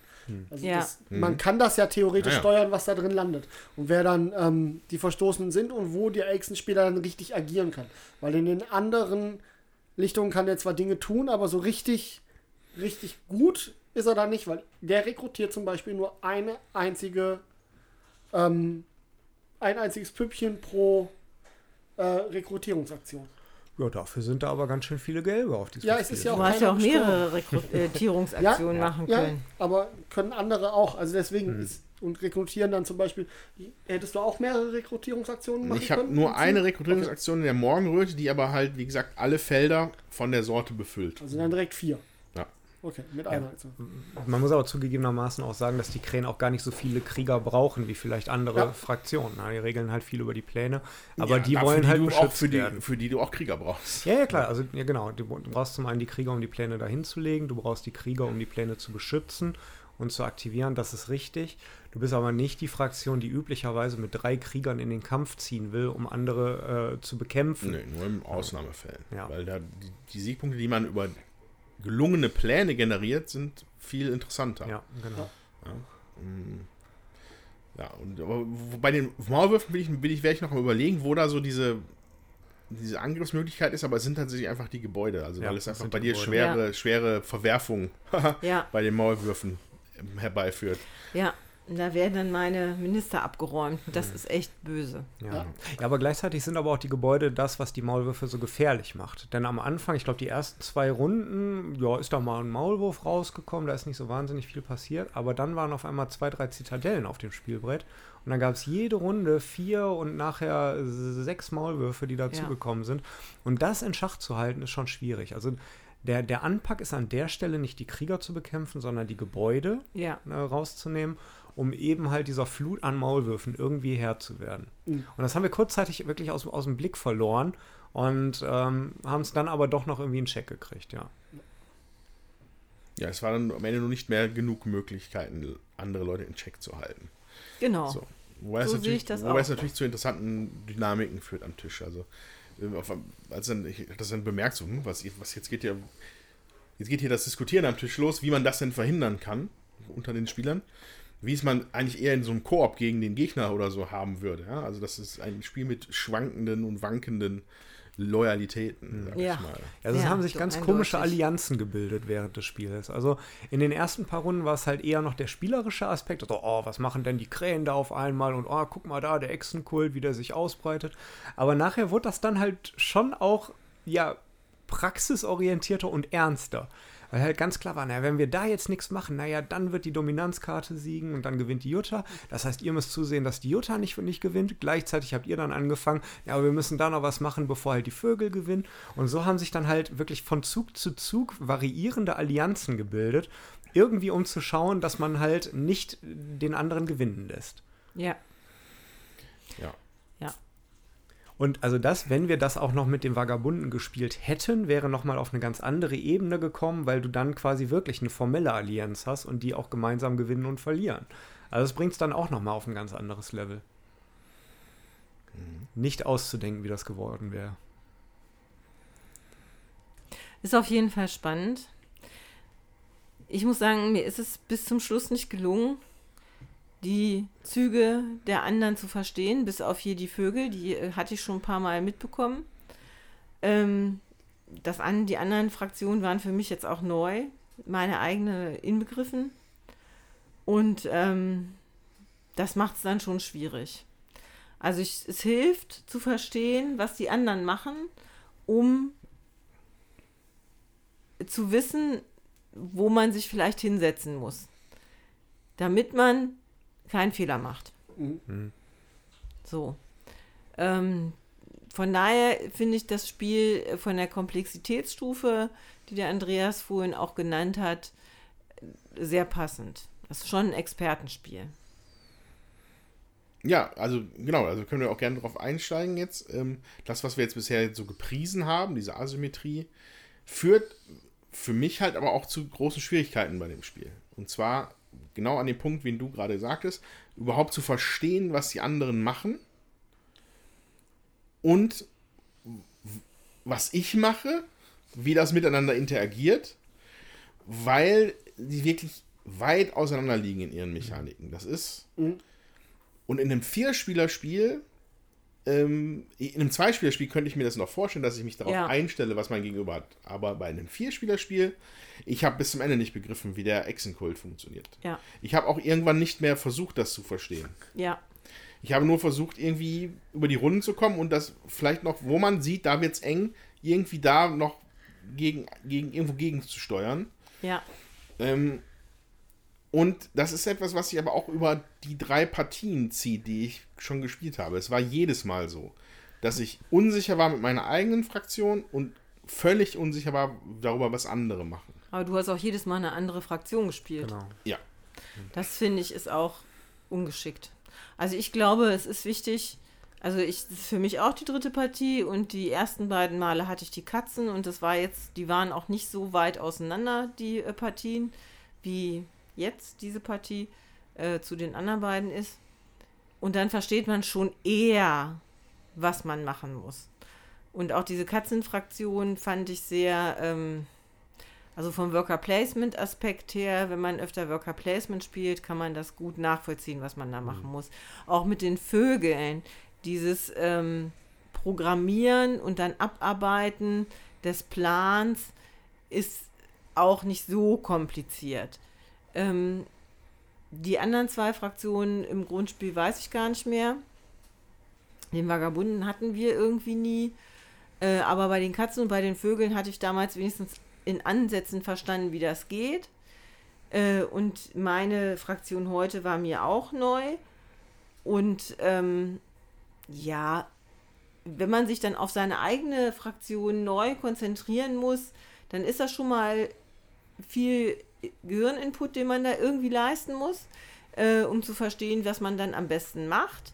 So, dann ist es für mich muss jetzt nur von mir äh, sprechen, persönlich nicht möglich, ähm, dann noch zu blicken, wie die anderen agieren und wie ich dann, wie gesagt, am besten damit agiere, da musste ich mehrfach nachfragen, Mhm. wie die Fähigkeiten ist, was für Aktionen äh, man denn machen kann oder ihr machen könnt, damit ich überhaupt meinen Zug sinnvoll tätigen kann. Das macht den Spielfluss natürlich etwas zäh. Ähm, So, das äh, und dazu kommt noch, wenn ich jetzt ähm, mit vier Leuten spiele, bis ich wieder dran bin, da können schon so zehn Minuten, Viertelstunde äh, ins Land gehen, weil jeder auch noch mal denkt und überlegen muss und anpassen muss. Da hat sich zwischendurch so viel auf dem Brett getan, ähm, dass man dann noch mal neu entscheiden muss, was will ich denn jetzt tun? So und dazu noch die Unsicherheit, wenn man das ähm, das erste Mal spielt, dann dauert das einfach ein bisschen. Das muss jetzt nicht schlecht sein, aber das muss man wissen. Ja, also der Punkt von wegen, es hat sich viel geändert zwischen einer Runde und der nächsten, äh, kann ich nur unterstreichen. Das Spiel ist sehr konfrontativ in dem Sinne, dass man durch, weil viel verzahnt ist, also das Beispiel bei den Krähen wäre, ich kann nur Karten herstellen, also bauen aus der Hand, Gegenstände oder, oder äh, Spezialfähigkeiten nur erhalten, wenn ich Pläne habe zu Beginn der Runde in passenden Lichtungen. So. Wenn man aber dann vielleicht mit Mühe und Not vielleicht zwei, drei oder vier auf das Board gekriegt hat, sind noch drei andere Spieler dran, die das äh, natürlich liebend gerne abräumen, um dafür einen Siegpunkt abzu, abzugreifen. Und ähm, es war regelmäßig so, dass, es, dass ich nicht mehr das tun konnte, was ich wollte, weil sich einfach zu viel verändert hat zwischen zwei Zügen. Und ich glaube, dass, weil es einfach da sehr konfrontativ ist, es ist kein großes Spielfeld. Ähm, andere sind darauf quasi ausgelegt, die müssen sogar angreifen. Die müssen. Ist, hier ist kein, kein, wobei bei, dem, bei den Echsen weiß ich nicht, weil die, die sind eh absurd. Ähm, aber es gibt nicht sowas wie so eine Taktik, dass man sich so einigelt und sich dann langsam aufbaut. Es ist ein konstantes Hin- und Hergewusel, ähm, wo man wirklich vor komplett veränderten äh, äh, Situationen steht, sodass man sie eigentlich zehn Minuten auch irgendwie aus dem Fenster gucken kann. Die da halt zwischen zwei Zügen sind. Ja. ne? Ja, ich glaube, also ich, ich will dir da nicht widersprechen. Ich ähm, habe eine andere Vermutung, woran das halt lag. Also, dass halt die Plättchen abgeräumt wurden, das lag sicherlich auch daran, weil es halt die Gelegenheit einfach gegeben hatte. Generell kann ich das aber nachvollziehen. Ähm, dass es zehn Minuten zwischen den Zügen gedauert hat, das lag, glaube ich, daran, dass es halt eine gefühlte Erstpartie für uns war. Oder Ja. generell. Ich habe es jetzt auch, glaube ich, zum, zum vierten Mal in echt gespielt und ein paar Mal auf der App. Trotzdem glaube ich nicht, das war meine vierte Partie, sondern das war meine vierte Erstpartie weil jede immer darauf hinauslief, es ging viel Zeit auch für eine Erklärung drauf, sich dann reindenken und das, was Jutta und Andreas gerade beschrieben haben, zum einen erstmal verstehen, was kann ich selber machen, aber auch zu verstehen, was können die anderen machen. Also du bist immer noch in so einem Lernprozess und musst erstmal das Spiel von Grund auf lernen. Das ist auch meiner Meinung nach der, der äh, große Kritikpunkt tatsächlich. Das ist die, die Zugänglichkeit. Es ist nicht so, dass man es mal eben auf den Tisch packen kann und vor allem kann man es nicht mal eben auf den Tisch packen mit einem, mit einem neuen Spieler, einer neuen Spielerin. Also du brauchst oder du solltest im besten Fall eine feste Gruppe haben, mit der du es halt mehrfach spielst. Im besten Fall vielleicht auch deine eigene Fraktion, ein zweites oder ein drittes Mal, um da die Sicherheit zu bekommen und auch die anderen Fraktionen zu sehen, wie die funktionieren. Dann kommt das irgendwann von automatisch. So hat es halt vielleicht ein bisschen mehr Aufmerksamkeit erfordert, als angenehm wäre. Ähm, und das hat es tatsächlich halt auch, auch schwieriger gemacht, hat die Züge länger gemacht ähm, und die Wege oder, oder die Entscheidungen, die man trifft, vielleicht ein bisschen komplexer, als es halt wäre, wenn man es flüssiger runterspielt. Ich glaube tatsächlich, dass wir, dass wir mitunter auch schnelle Züge hatten. Ein paar waren dabei, die gingen, gingen schneller. Aber ja, es kamen auch die 10, 15 Minuten vor. Das ist so. Ja, würde ich absolut zustimmen. Ich glaube, dass ein Spiel es gewinnt einfach dadurch, dass man es häufiger spielt. Ja. Also das ist kein Gelegenheitsspiel. Nein, Ja. absolut Also es nicht. ist ein wirklich, ein, es ist wirklich herausfordernd, jedes Mal das zu spielen. Und wenn man dann, so wie ich gerne auch jedes Mal was Neues spielt oder eine neue Fraktion Ja, genau. spielt und nochmal was anderes ausprobieren möchte, das ist dann auch, bis man da drin ist, das dauert einfach. Mhm. Aber ich mit jedem Spiel, was ich mehr spiele, desto interessanter wird es eigentlich. Auch je mehr Fraktionen ich kennenlerne und je mehr Sachen da sind, desto, desto mehr Lust habe ich eigentlich, das noch ein weiteres Mal zu spielen, weil ich mhm. möchte gerne, ich möchte gerne noch mehr verstehen und noch tiefer in die, äh, in die auch in die Interaktion zwischen den Fraktionen reinkommen, ja. weil ich glaube, man muss je nach ähm, beteiligten Fraktionen ganz anders spielen, auch die einzelnen Fraktionen zum Teil einfach ganz anders anpassen. Hm. Ja, wenn jetzt so ein Vagabund dabei gewesen wäre, statt der, ich würde jetzt sagen mal, statt dem äh, Horst, dann hätte man da schon, ne, ne, ne, wären alle Fraktionen ganz anders in die Fläche gegangen ja. als jetzt. Genau. Also was man halt dazu sagen muss, halt wie sich das Spiel entwickelt, liegt natürlich maßgeblich an den Fraktionen. Und es gibt beim Spielaufbau beziehungsweise bei der Auswahl, wen spielen wir überhaupt, äh, einen Richtwert, wie man zur Auswahl der Fraktionen kommt. Also es gibt ein paar Kombinationen, die einfach ungeeignet sind, weil die äh, viel zu wenig Präsenz auf dem Brett haben und dann würde jeder in irgendeiner Ecke vor sich hin dümpeln. Damit das nicht passiert, sind die Fraktionen mit verschiedenen Werten ausgestattet und so haben wir natürlich jetzt dann auch mal geschaut, was würde denn da passen. Und nachdem wir halt irgendwie zwei Wünsche klar hatten, wer was wie spielen möchte, haben wir dann geguckt, was brauchen wir denn dann noch, um zumindest nach Regelwerk dann eine angenehme Konstellation zu finden. Und so sind wir dann eben halt bei den Fraktionen gelandet, die wir hatten. Und äh, ja, das ist halt dabei rausgekommen. Aber tatsächlich, das, das was der Ben sagt, also das nochmal spielen, sich dann nochmal reinfuchsen, das bietet das Spiel tatsächlich. Also es gibt eine sehr große Fanbase mit vielen Online-Turnieren. Ähm, es gibt einen eigenen Podcast, den ich wirklich nur empfehlen kann, wer, wer da noch sich weiter reinfuchsen will. Äh, die haben auch mittlerweile mehr als 70 Episoden, wo die einzelnen Fraktionen beleuchtet werden, äh, die verschiedenen Mechaniken und tatsächlich, so absurd es klingt, aber für die, also es gibt wirklich ein Meta also wenn man genau weiß, auf welcher Seite des Spielbrettes man spielt und wenn der Mitspieler die und die Fraktion hat, was ist denn der gute Konter dagegen, mit welchem Deck spielt man. Also man kann da sehr viel Kraft investieren. Äh, für mich wäre das definitiv zu viel. Ich bin ja froh, wenn es überhaupt auf den Tisch kommt. Ähm, also so stark möchte ich da jetzt auch nicht kompetitiv einsteigen, ganz klar. Magst du gerade sagen, wie der Podcast, Podcast äh, ja, das ist, heißt? Wood, ja, Woodland War Machine. Ähm, die haben auch irgendwo angesiedelt äh, einen Discord-Server. Die findet man aber auch bei, mindestens bei Spotify, da weiß ich es, aber wahrscheinlich auch über die anderen gängigen äh, Podcast-Anbieter. Woodland War Machine kann ich wirklich nur empfehlen, sehr gut. Ist aber halt Englisch. Ähm, ja, also ich würde würd dann gerne auf, aber auf das, was Ben meinte, nochmal, also da würde ich gerne einsteigen, im Sinne von, dass mich das, dass ich das immer wieder reizt, das neu zu spielen. Ich glaube, wir haben beide die gleiche Anlage, immer was Neues ausprobieren zu wollen. Bei mir, muss ich aber sagen, nach der dritten Partie schlägt es langsam un in, es ist mir zu kompliziert, das Spiel. Es ist mir, ich habe es jetzt dreimal nicht hingekriegt, das gut zu spielen. Ich weiß nicht, ob ich es besser hingekriegt hätte, wenn ich dreimal die gleiche Fraktion gehabt hätte, weil dann immer noch alle anderen am Tisch andere Fraktionen gehabt hätten. Und ich muss sagen, bei dieser Partie habe ich langsam gemerkt, dass es so ein bisschen umschlägt. Ich bin nicht ohne jetzt hier schon in eine Wertung zu gehen, aber das ist, ich merke das gerade, das, das muss man vielleicht erwähnen für Leute draußen, dass es halt ein, ein Spiel ist, wo du nicht zu empfindlich sein darfst, was kompetitive Sachen angeht. Ja. Mhm. Ich bin da relativ dünnhäutig, muss ich zugeben. Ne? Ich mag lieber meine Rosenbergs, wo ich das ganz in Ruhe aufbaue, mich richtig schön, da mich richtig vertiefen kann. Ich freue mich. Würde ein, ein Panzer über mein aller Erde Spielfeld fahren und meine Hütten kaputt schießen, fände ich das blöd. So. ähm, hier gab es halt links und rechts auf die Ohren, weil ähm, natürlich, Christian hatte recht, im Spiel haben wir das kurz besprochen. Wenn dann irgendwelche verschwörerischen Krähen da geheimnisvolle Plättchentrigger hinlegen, ja, da bist du natürlich erstmal, da haben, hat niemand Bock drauf, ja. Ähm, und ähm, durch diese äh, Versprengtheit meiner Einheiten, die das durch das Rekrutieren einfach maßgeblich inhärent ist, habe ich auch nicht die Gelegenheit wirklich gehabt, viel zu verteidigen. Und dann wurde ich einfach relativ schnell in den Boden gestampft. Also ich habe dann, ich bin jetzt bei 16 Punkten gelandet von 30. Finde ich immer noch aller Ehren wert für mich. Das Otter-Spiel war viel, viel schlechter, das davor war. ähm, aber ist halt ein grundsätzlicher Aspekt, den ich in Spielen nicht groß zu schätzen weiß. Ja? Mhm.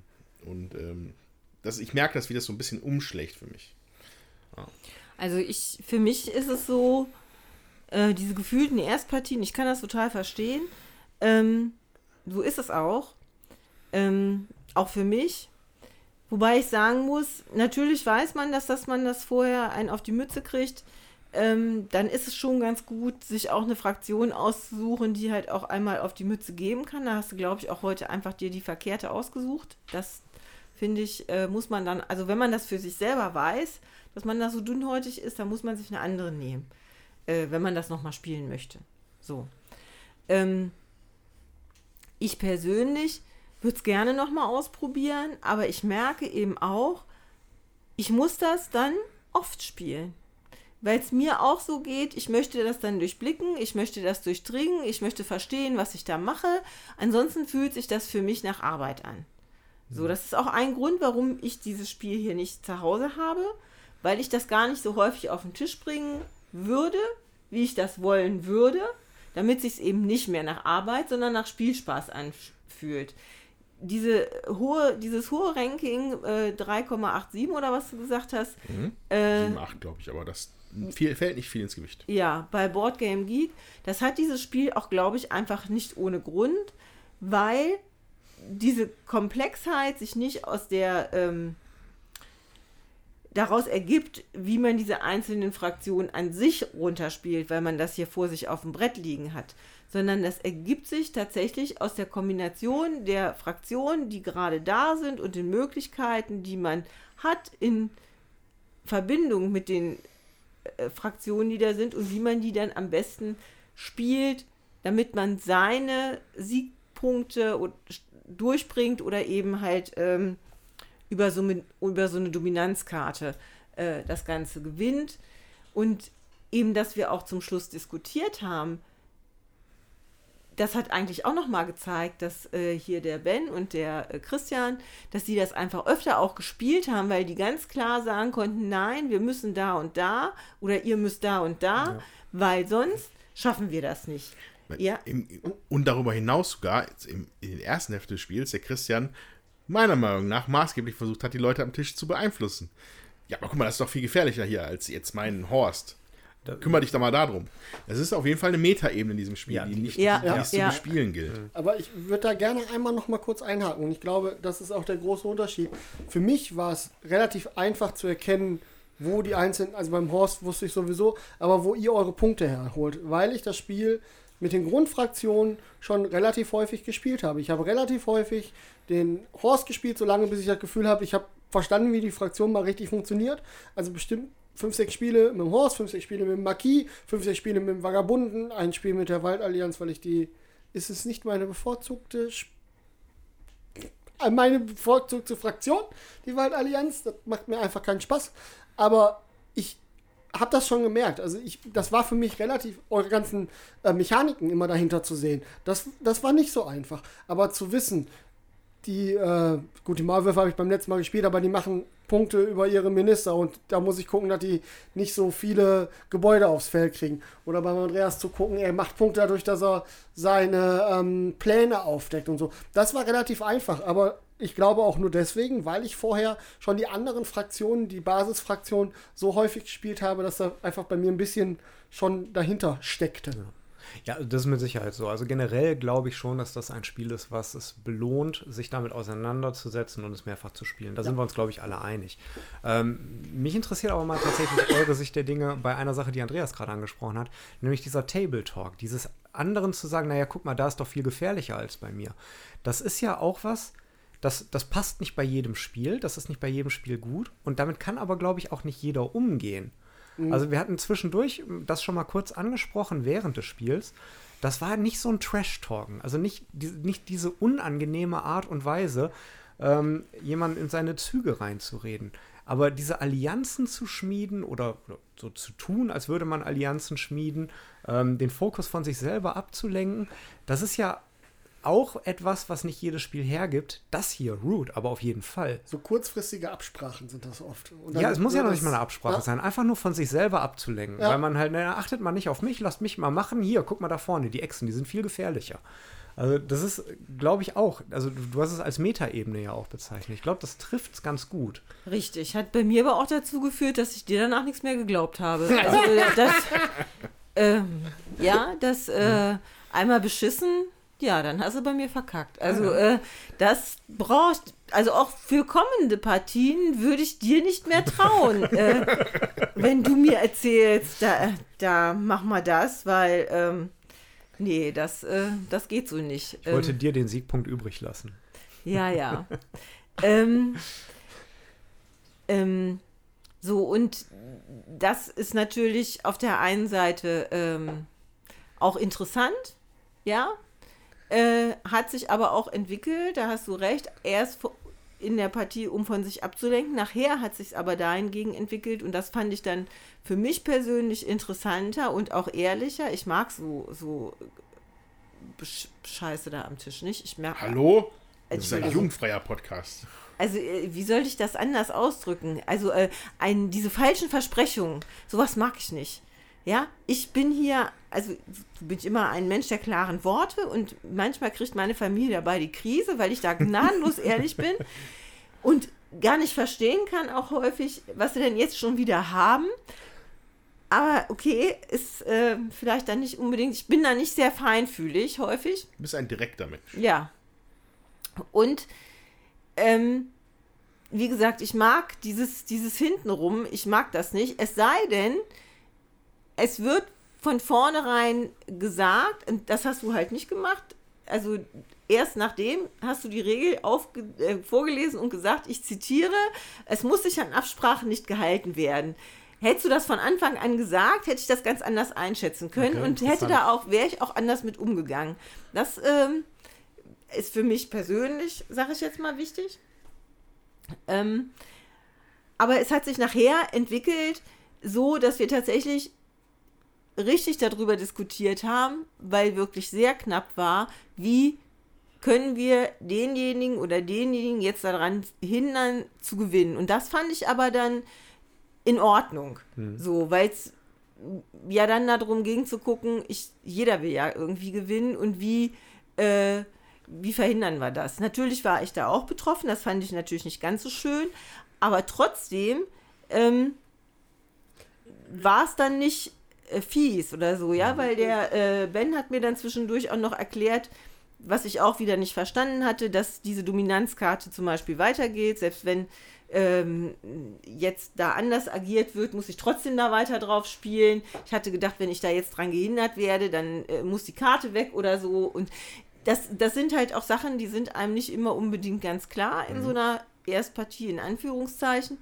Ähm, das war ja an der Stelle auch nur ein kurzes Aufhalten. Ja. Es war so, so ein tatsächliches Kill the Leader. Ja. Also ne, sorg einfach dafür, dass derjenige im nächsten Zug nicht gewinnt. Ja. Nichts anderes. Und dann haben wir leider was übersehen.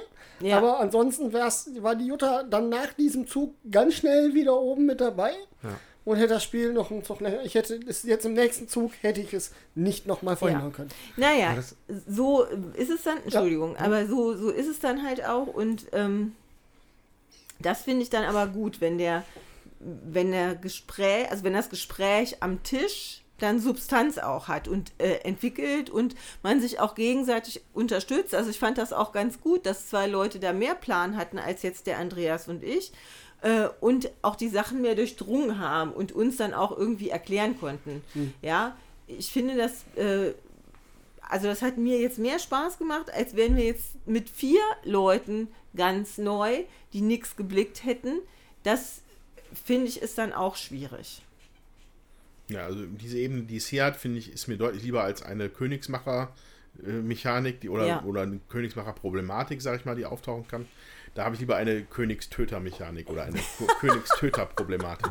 Ja, wobei das aber ja durchaus auch ein Kritikpunkt sein kann. Ne? Also das lief jetzt in den letzten zwei Runden so, dass jeweils drei Leute dran gearbeitet haben, dass der vierte nicht gewinnt. Das waren einmal wir drei, dass Jutta nicht gewinnt, dann wart ihr drei es, dass ich nicht gewinne. Das sorgt ja schon dafür, dass du in deinem eigenen Spiel möglicherweise weniger vorankommst. Ja. Na, du bist halt mhm. gebunden und musst verhindern, dass jemand anderes gewinnt. Ist ja was völlig anderes, als für sich selber zu spielen. Kannst aber ja trotzdem noch entscheiden. Ja, also das heißt ja nicht, dass du das machen musst, sondern da wird halt überlegt und dann wird halt nochmal überlegt und dann haben wir was übersehen, dann mhm. habe ich was gemacht, was vielleicht nicht, äh, also was dich nicht dran gehindert hat zu gewinnen, weil wir das eben übersehen haben, hätte ich, äh, also ähm, sonst hätte ich das vielleicht auch was anderes gemacht. Aber es ist ja nicht verkehrt, sag ich mal. Ja, wenn ich weiß, dass ich im nächsten Zug gewinne oder im übernächsten dann, wenn ich dich aufhalten kann, weil du nur noch einen Punkt brauchst, dann ist das mir ja zu frei zu entscheiden, ob ich das jetzt tatsächlich mache oder ob ich was anderes mache. Es ist ja nicht wie so ein Koop-Spiel, wo dann äh, die Gruppe total verliert, sondern ich entscheide ja immer noch, äh, für mich sorge ich jetzt dafür, dass du gewinnst, weil ich mich dagegen entscheide oder weil, ne, oder äh, äh, gucke ich mehr nach mir. Das können mir die anderen ja nicht vorschreiben, sag ich mal. Und da ist auch keiner beleidigt, einfach, weil das schon verstanden worden ist, dass das der eigene Zug auch ist. Genau. Genau, aber es baut natürlich möglicherweise auf die nachfolgenden Spieler einen gewissen Druck auf, weil wenn du nicht intervenierst, müssen es die anderen halt machen. Ja, wenn sie es denn können, ne? Na klar. So. Ja, aber das ist ja eben eine Entscheidung, die du Ja, ja, triffst. klar. Du triffst dann die Entscheidung, dann müssen die anderen danach gucken, kann ich dann auch aufhalten, versuche ich einfach noch einen besseren zweiten Platz zum Beispiel herauszuhauen oder so. Also ich- finde, das war schon sehr gehaltvoll am Ende, die Versuche, den anderen aufzuhalten. Und bei Versuchen ist es geblieben. Genau. Weil ein komisches Buddelloch da übersehen haben. Einer muss halt gewinnen, so ist er. Ja, irgendwann ist es so. Gut. Mm. Gefühlt geht es jetzt für mich schon so Richtung Fazit. Eindruck, Fazit. Ich weiß nicht, wie ihr das seht, ob ihr noch irgendwas äh, erläutern oder beleuchten wollt. Es ist, es, wir sind halt wirklich oberflächlich, was die Mechanik angeht, aber da auch tief einzusteigen, ist absurd. Also das ist ja ein bisschen vielleicht klar geworden, dadurch, wie wir darüber gesprochen haben. Das ist einfach äh, von, von, von den Mechaniken her kompliziert. Es ist halt, es, ich finde es so wie sie miteinander interagieren. Ja, ja. So, Genau. machen, wir, Das- machen wir den Satz nochmal rund. Ja. Weil das war ja der Punkt, den du gesagt hast. Die Mechaniken selber sind durch den Spielplan schön dargestellt, übersichtlich, man versteht's, aber die Interaktion mit allen anderen, die komplett anders funktionieren, die machen das Ganze kompliziert. Ne? Genau, aber das ist ja auch der Punkt, finde ich, jetzt äh, von diesem Spiel. Ähm, wir geben ja hier eigentlich immer nur einen Eindruck davon, wie, wie das Spiel halt ist, wie es uns gefallen hat in dieser Runde, in der wir es spielen. Wenn wir es schon häufiger gespielt haben, sagen wir da auch was zu. Äh, können das natürlich mehr durchdringen. Äh, bei diesem Spiel ist es halt, das haben wir auch gerade schon gesagt, extrem schwierig, das zu durchdringen, aufgrund der vielen unterschiedlichen Fraktionen, die man hat, aufgrund der vielen unterschiedlichen Konstellationen, die man haben kann im Zusammenspiel, dann aufgrund der unterschiedlichen Fraktionen. Ähm, und von daher äh, macht das auch nichts, das jetzt an diesem Punkt, sag ich mal, abzubrechen und zu unserem Fazit zu kommen, Ja. weil äh, für den geneigten Hörer da draußen glaube ich nicht, äh, dass jetzt viel äh, effizienter wäre, wenn wir uns da weiter aufhalten würden. So. Basta. Heißt, ich rede jetzt mal, ich fange mal an mit meinem Fazit, weil es glaube ich das. So, also Root ist ein Spiel, wo ich mir wünschen würde, dass es es mir leichter machen würde, es zu mögen. ähm, es ist, ich, ich, ich mag diesen asymmetrischen Ansatz. Ich finde das Game mechanisch, Game Design technisch hochspannend, wie das halt in dieser Asymmetrie miteinander funktioniert. Aber es geht mir, wie es oft einmal passiert, gegen meinen Spielegeschmack. Ja, also es gibt das, das intellektuelle Interesse an sowas und dem, wie sehr ich das dann tatsächlich am Tisch genieße. Und äh, da ist es halt wirklich bisher ein Problem für mich gewesen, bei drei Partien ähm, so, eine, so, eine, so eine Parität herzustellen mit allen anderen am Tisch, dass ich mich das Gefühl habe, ja, okay, jetzt kann ich mal mitmischen. Ich fühlte mich oft gespielt bisher, weil es ist, es ist einfach kompliziert. Es ist wahrscheinlich eins von diesen Spielen, die zu kompliziert für mich sind. Da muss ich dann einfach mit leben. Und das führt dazu, dass ich ähm, halt das Problem damit habe, dass ich es mir, dass ich gerne hätte, dass ich es mehr mag. Ja?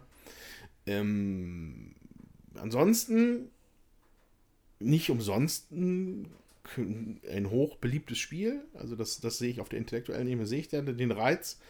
Ähm, ich finde das Material mega cool, ohne dass es irgendwie eine mega Materialschlacht ist. Ja. So. Äh, Chris hat das Ganze natürlich noch an, angereichert um so wunderschöne Holz-Inlays. Ja, die machen das natürlich dann zu einem Handling-Traum. Ja, ist dann auch einfach herauszusortieren. Ja, ne? Das ist ähm, natürlich viel einfacher. Der Artstyle, ich finde den cool. Also das ist jetzt nicht, es ist halt cartoonig. Nicht cartoonig. Ist, ist schwer zu beschreiben. Es ist, es ist putzig, aber nicht cute. Ja. So, also das ist, so richtig hübsch sind die Tiere nicht, aber es sieht halt trotzdem cool aus. Der Stil ist gut von dem, von dem äh, Artist. Der ist halt einzigartig, finde Ja, der ich. ist sehr einzigartig. Und äh, der gibt dem ganzen Spiel so seinen eigenen Flair. Das ist einfach der Root-Stil, wie man ihn, so ich würde ihn so nennen. ja, das sieht einfach Das ist so der aus. Kyle Farron-Stil, ne? Also das, Ja. Und ähm, ja. Ich, also, ich, ich würde sicherlich nochmal mitspielen. Ich befürchte, dass es das gleiche Ergebnis wäre für mich, aber ähm, das liegt, es liegt nicht am Spiel, es liegt an mir. Das ist einfach, das ist einfach too much für mich. Deswegen gebe ich mal ab an jemanden, für den es nicht too much ist. Das kann jetzt einer von euch sein. Dann mache ich mal weiter. Ich finde das Spiel super. ähm, ich habe bis jetzt, ich glaube, keine Partie gehabt, bei der ich mich in irgendeiner Form gelangweilt habe, was durchaus mal bei solchen, Part bei solchen Spielen auch passieren kann. Ich finde auch die, die äh, Downtime nicht so schlimm. Also kann sein, wenn man sehr viel Grübler hat vor sich, dass man dann wirklich ein bisschen denkt, hoch, jetzt ist aber, mach doch mal hinne. Aber ich finde, dadurch, dass so viel auf dem Brett passiert, hat man immer noch die Möglichkeit, solange das nicht zu weit von einem selber entfernt passiert, da auch nochmal drüber nachzudenken, ob das nicht da an dem Punkt für dich die Möglichkeit gibt, da nochmal irgendwie äh, sich als Maulwurf rauszugraben und zu gucken, ob man da irgendwas ähm, einnehmen kann. Ich würde es jederzeit nochmal spielen. Ich glaube, es würde auch äh, einfach viel mehr gewinnen, wenn man es häufiger spielt. Und wenn man dann auch häufiger die gleiche Fraktion spielt, um da ein bisschen tiefer in die Fraktion einzutauchen. Ich glaube, das ist einfach sehr hilfreich bei dem Spiel. Ähm, für Leute, die gerne etwas konfrontativer spielen und die auch gerne asymmetrisch spielen, ist, ist es eine klare Empfehlung. Man muss jetzt nicht direkt von Anfang an alle Erweiterungen haben. Das würde ich auch nicht zu jedem Spiel sagen, aber bei Root reicht meiner Meinung nach für den Einstieg vollkommen aus, die Basisversion zu haben. Ich finde das toll, dass jetzt andere Fraktionen da sind, weil die Basisfraktionen habe ich für mich jetzt erstmal oft genug gespielt. Die muss ich nicht zwingend nochmal spielen. Ähm, aber es, für mich eine klare Empfehlung. Ich finde es super. Ich kann aber auch die Kritikpunkte voll nachvollziehen. Das ist für jemanden, der das nicht so oft gespielt hat, ist es wirklich eine enorme Hürde, da auch hinterzublicken, wie andere Sachen funktionieren. Eine, eine Hürde, die, die so hoch ist, dass man sie vielleicht nicht mehr gewillt ist zu nehmen, unter Umständen. So oder so geht, so geht mir das. Was schade ist. Aber Ja, ja. Also ich finde das wichtig, was du gesagt hast, dass dieses Spiel wert ist, häufiger zu spielen und dass es auch nötig ist, es häufiger zu spielen, um das gut spielen zu können. Und das habe ich ja vorhin schon gesagt. Ähm, wenn man das nicht tut, dann ist das mehr Arbeit als äh, Spielvergnügen, für mich zumindest. Und wenn ich wüsste, ich äh, hätte die Möglichkeit, das mehrfach zu spielen, dann ich, wäre ich auch gewillt, da Energien reinzusetzen. So, also weil ich finde es äh, schon auch interessant, auch wenn es schon sehr konfrontativ, also das, da kann ich auch nicht jedes Mal drauf, aber ich finde, mit vier Leuten am Tisch verteilt sich das halt auch immer so ein bisschen. Also in der Zwei-Spieler-Variante würde ich das, glaube ich, nicht spielen wollen. Das wäre mir persönlich zu heftig. Und ich glaube, dann ist auch der Plan zu groß und äh, passiert zu wenig auf dem Board. Da haben wir jetzt überhaupt noch gar nicht drüber gesprochen, wie das ist mit weniger Leuten. Das können wir vielleicht, kann's, kann der Ja, Christian vielleicht gleich noch was zu sagen. Ähm, weil in den Partien, wo ich gespielt habe, waren bisher auch immer vier Leute, die das auch unbedingt alle irgendwie ausprobieren wollten und so. Und ähm, ja, ähm, ich finde, das ist so ein Spiel, wenn man gerne konfrontativ und auch ein bisschen kompliziert spielt und man will gar nicht so viele Spiele bei sich zu Hause stehen haben, dann kann man sich das gut anschaffen. Und mit der gleichen Runde, ja, aber wirklich, Ja. weil das ist ja schon eine, also Spiele sind ja auch teuer und das ist, äh, ähm, ist ja auch was, wo man sich dann überlegt, ja. Und das wäre so ein Spiel, das auch häufig auf den Tisch zu bringen und trotzdem dauerhaft Vergnügen zu haben und vielleicht dann irgendwann auch noch mal eine Erweiterung äh, sich anzuschaffen mit äh, neuen Völkern oder so. Und dafür ist dieses Spiel einfach prädestiniert.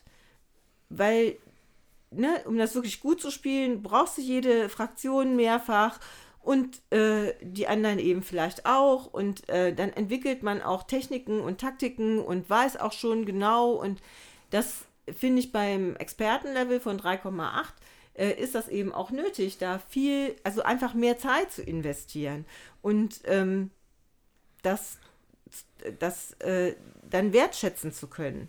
So. Und ich weiß das durchaus zu schätzen, aber wie gesagt, leider äh, werde ich hier keine Gelegenheit haben, das öfter auf den Tisch zu bringen. Deswegen haben wir es ja auch nicht. Ähm, ich würde aber tatsächlich das auch gerne nochmal spielen, so gerade jetzt auch nach dem dritten Mal. Ähm, und nachdem ist ja die, die Partien davor sind ja ungefähr schon wieder zwei Jahre her. Äh, je komplexer man ja auch spielt, desto mehr gewöhnt man sich ja auch an so bestimmte Mechaniken äh, und wie das dann funktioniert. Und ähm, um dann nämlich nicht immer das Gefühl zu haben, das ist jetzt wieder gefühlt meine Erstpartie.